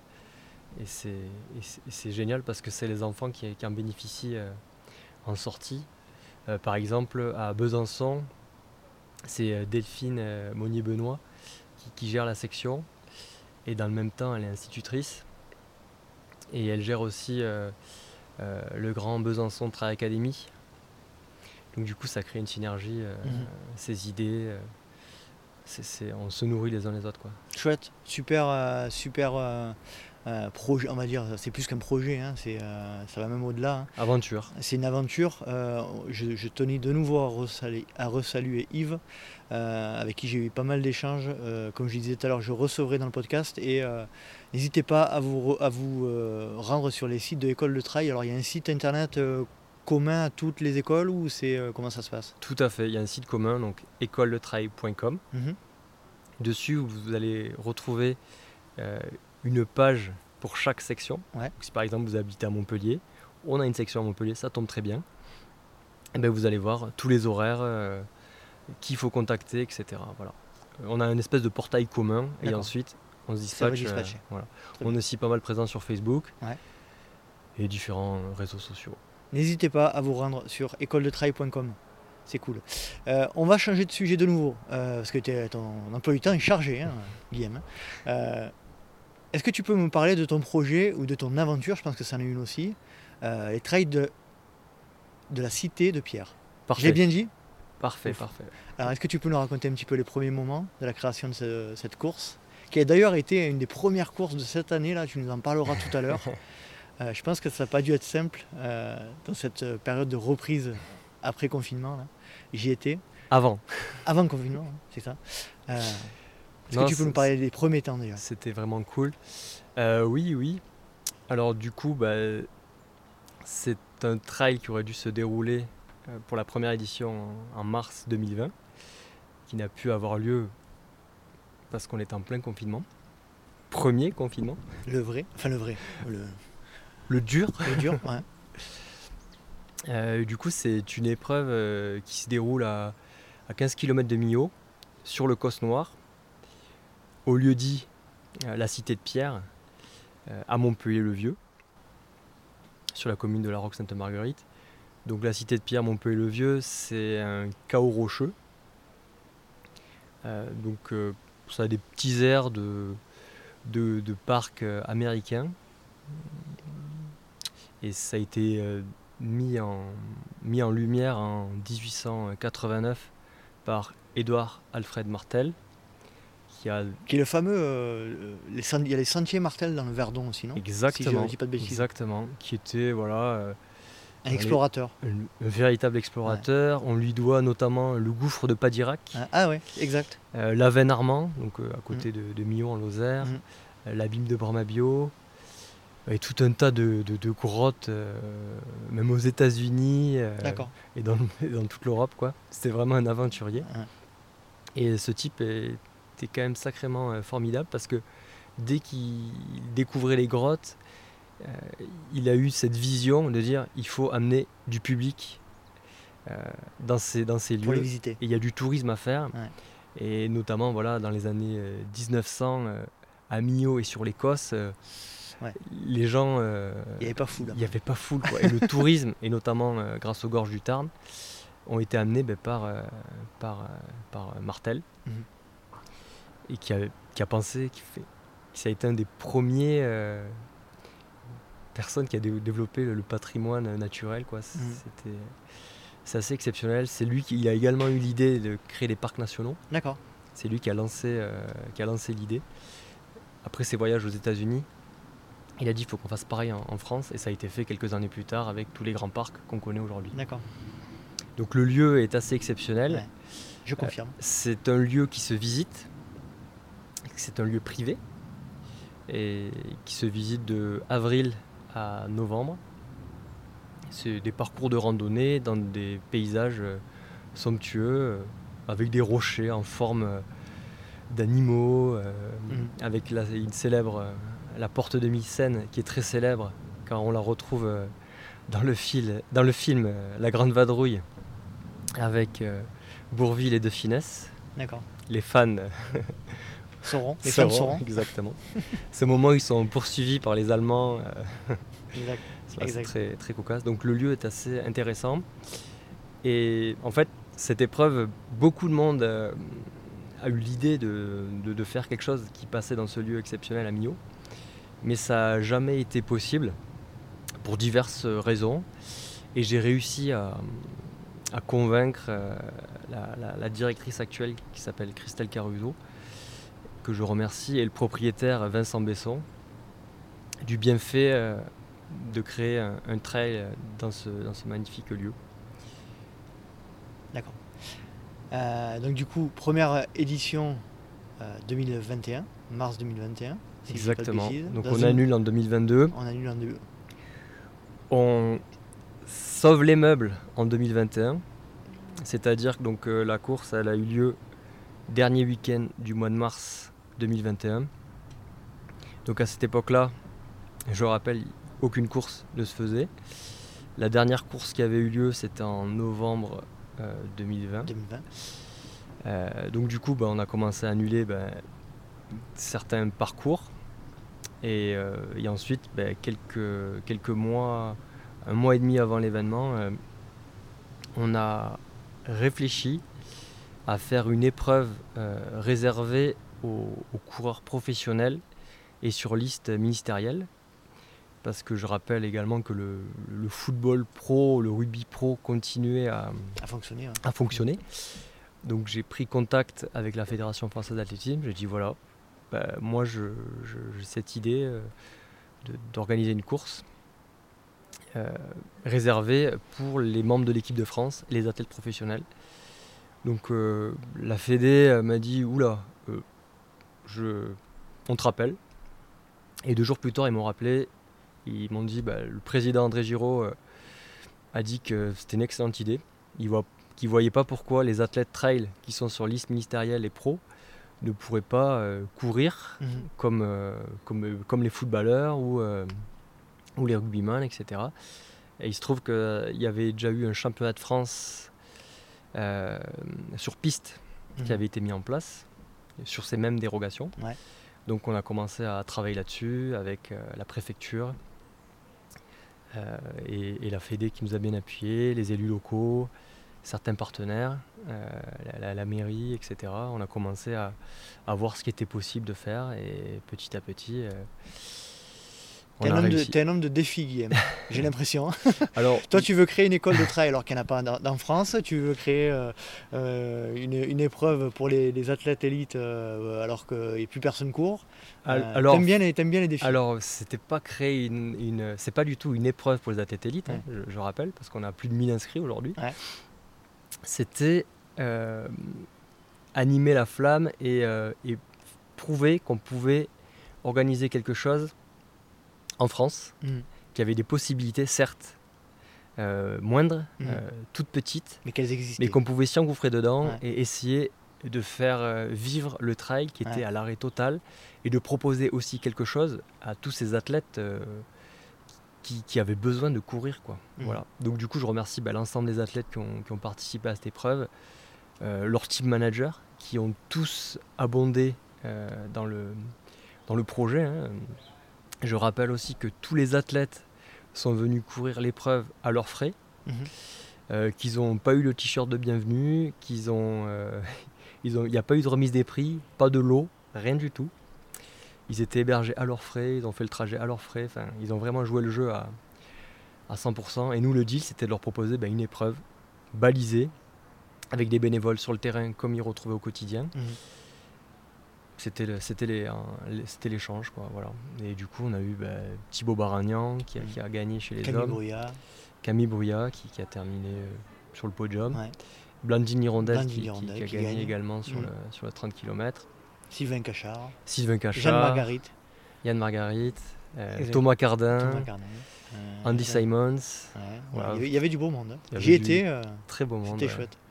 Du coup, bah, c'est super que tu aies Ouais. pu venir aussi. Bah, J'ai été invité parce que chaque athlète avait la possibilité d'être invité par un, par un athlète. Donc j'étais invité par, par Jeanne, que, euh, avec qui on, on a des contacts euh, euh, depuis que je l'ai reçu dans le podcast et c'était un super moment. euh.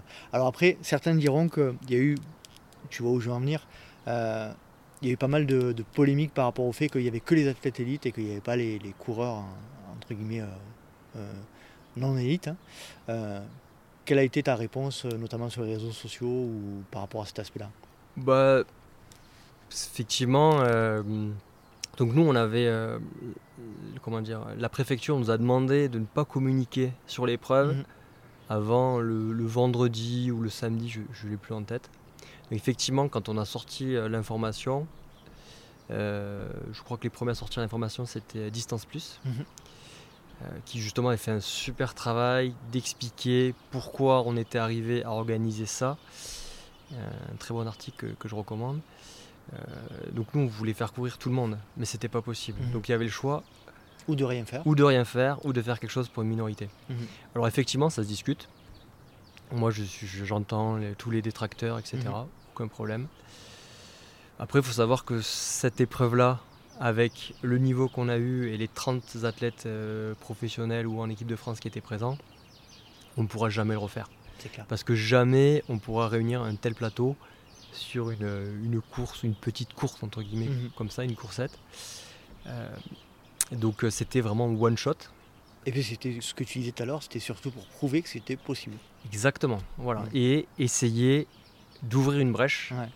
Euh, à l'époque, il y a le CESO qui commençait à.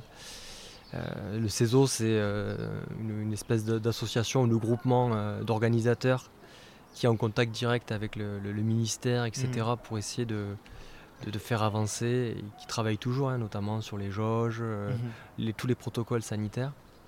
Donc nous, on avait bossé pour mettre un protocole sanitaire assez strict. Alors nous, on n'avait pas inventé le pass sanitaire, mais on avait inventé la, la bulle sanitaire. Mhm. Donc euh, je, je pense, Nicolas, tu, tu pourras témoigner du, du sérieux Ah oui, oui, je qu'on a mis en place. euh, Ah, le- C'est facile, il y avait une barrière, euh, je crois 3 km avant euh, d'arriver sur, euh, sur le lieu de la course, euh, qui, qui, avec, euh, sur, sur laquelle on nous demandait de présenter euh, un pass de Un test PCR un négatif. test spécial négatif 72 et une autorisation euh, euh, de l'organisation de euh, notre venue. Quoi. Et une pièce d'identité aussi, il me semble. Donc c'était euh, très. c'était Fort Knox, euh, le trail de la cité de Pierre. Donc Ouais, ça, c'était, on demandait ça pour les athlètes, Ouais. pour les accompagnants, Mm. pour tous les professionnels, euh, tous les prestataires, tous les bénévoles, qui soient présents sur la zone de départ ou au travers tout le parcours. Euh, les secouristes, tout le monde devait montrer patte blanche. Donc voilà. Un peu de tension, hein, je- c'était- ça n'a pas été simple. Et il me semble qu'il y avait quand même euh, un gros enjeu derrière. euh, euh, si, si ça se passait mal, il y avait quand même mauvaise pub pour, pour le trail. Pour, T'as un peu ressenti ça à ce moment-là? Ben, on avait quand même ben, la pression de la gendarmerie, Mhm. on avait la pression de la préfecture, qui, nous a fait confiance, hein, Mhm. mais bon, il fallait, il fallait que ça se passe très bien. Et après, la, la Fédération française d'athlétisme était présente avec euh, Olivier Guy, le, le sélectionneur, et euh, Philippe Propage, Propage. l'entraîneur. Mhm. Donc euh, voilà, il fallait quand même que ça se passe très bien et montrer notre sérieux à tous ces gens qui nous avaient fait confiance. Parce que je rappelle du coup que c'était une première édition Bien sûr. avec En plus, des coureurs de très haut niveau qui sont habitués à courir des grandes compétitions avec un standard d'organisation ben, de, très grande qualité. Donc en termes de balisage, en termes de, bénévoles, il fallait quand même être à la hauteur. Et je pense qu'on a plutôt bien réussi de ce côté-là. Et euh, il fallait avoir une rigueur, euh, parce que moi, par conviction, quand je prends des, engagements vis-à-vis euh, du sous-préfet et du directeur du cabinet, du colonel de gendarmerie, le mardi avant l'événement, que le colonel me, me dit qu'il sera présent sur le terrain pour veiller à ce que tout se passe bien. Il y a intérêt d'être au rendez-vous. Il faut, dans tous les cas, faire de son mieux avec mm. toute l'équipe pour que, pour que ça fonctionne. Donc on avait euh, deux médecins sur la course, euh, dont un qui était vraiment dédié euh, au respect du protocole sanitaire, et après un médecin urgentiste.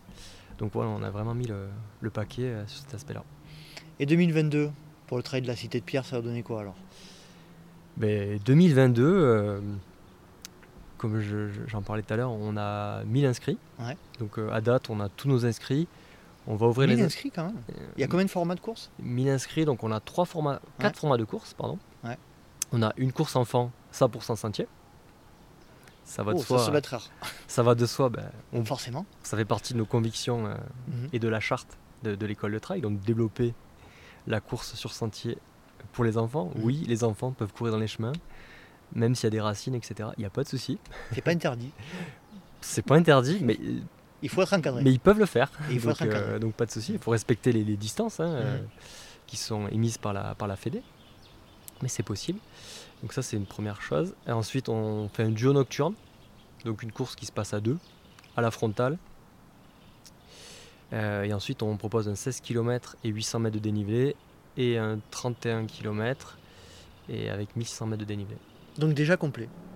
Donc on est déjà quasiment complet, parce qu'on a fait quelques remboursements mhm. de, coureurs qui ne pouvaient pas être présents en 2022 ou pour X raisons souhaitaient être remboursés. Et du coup on va ouvrir les inscriptions euh, le 12 octobre pour euh, le 26 et le 27 mars. Et euh, on est quasiment complet sur le 31 km. il restera quelques dossards sur le, sur le 16 km. Et sur le duo nocturne, on a encore pas mal de, de dossards disponibles. Très bien. Bon, ben, on souhaite que cette euh, édition 2022 soit un succès. Euh, et puis, euh, qu'est-ce qu'on peut te souhaiter du coup, Guillaume, pour la suite? Bah de comment dire bah, que tous ces projets se, passent bien et mhm. justement bah, si ça peut donner l'envie à des gens de se lancer dans des projets qui leur, qui leur paraissent un peu foufou, bah, des fois ça marche, des fois ça marche pas. Il faut tenter. Il faut tenter.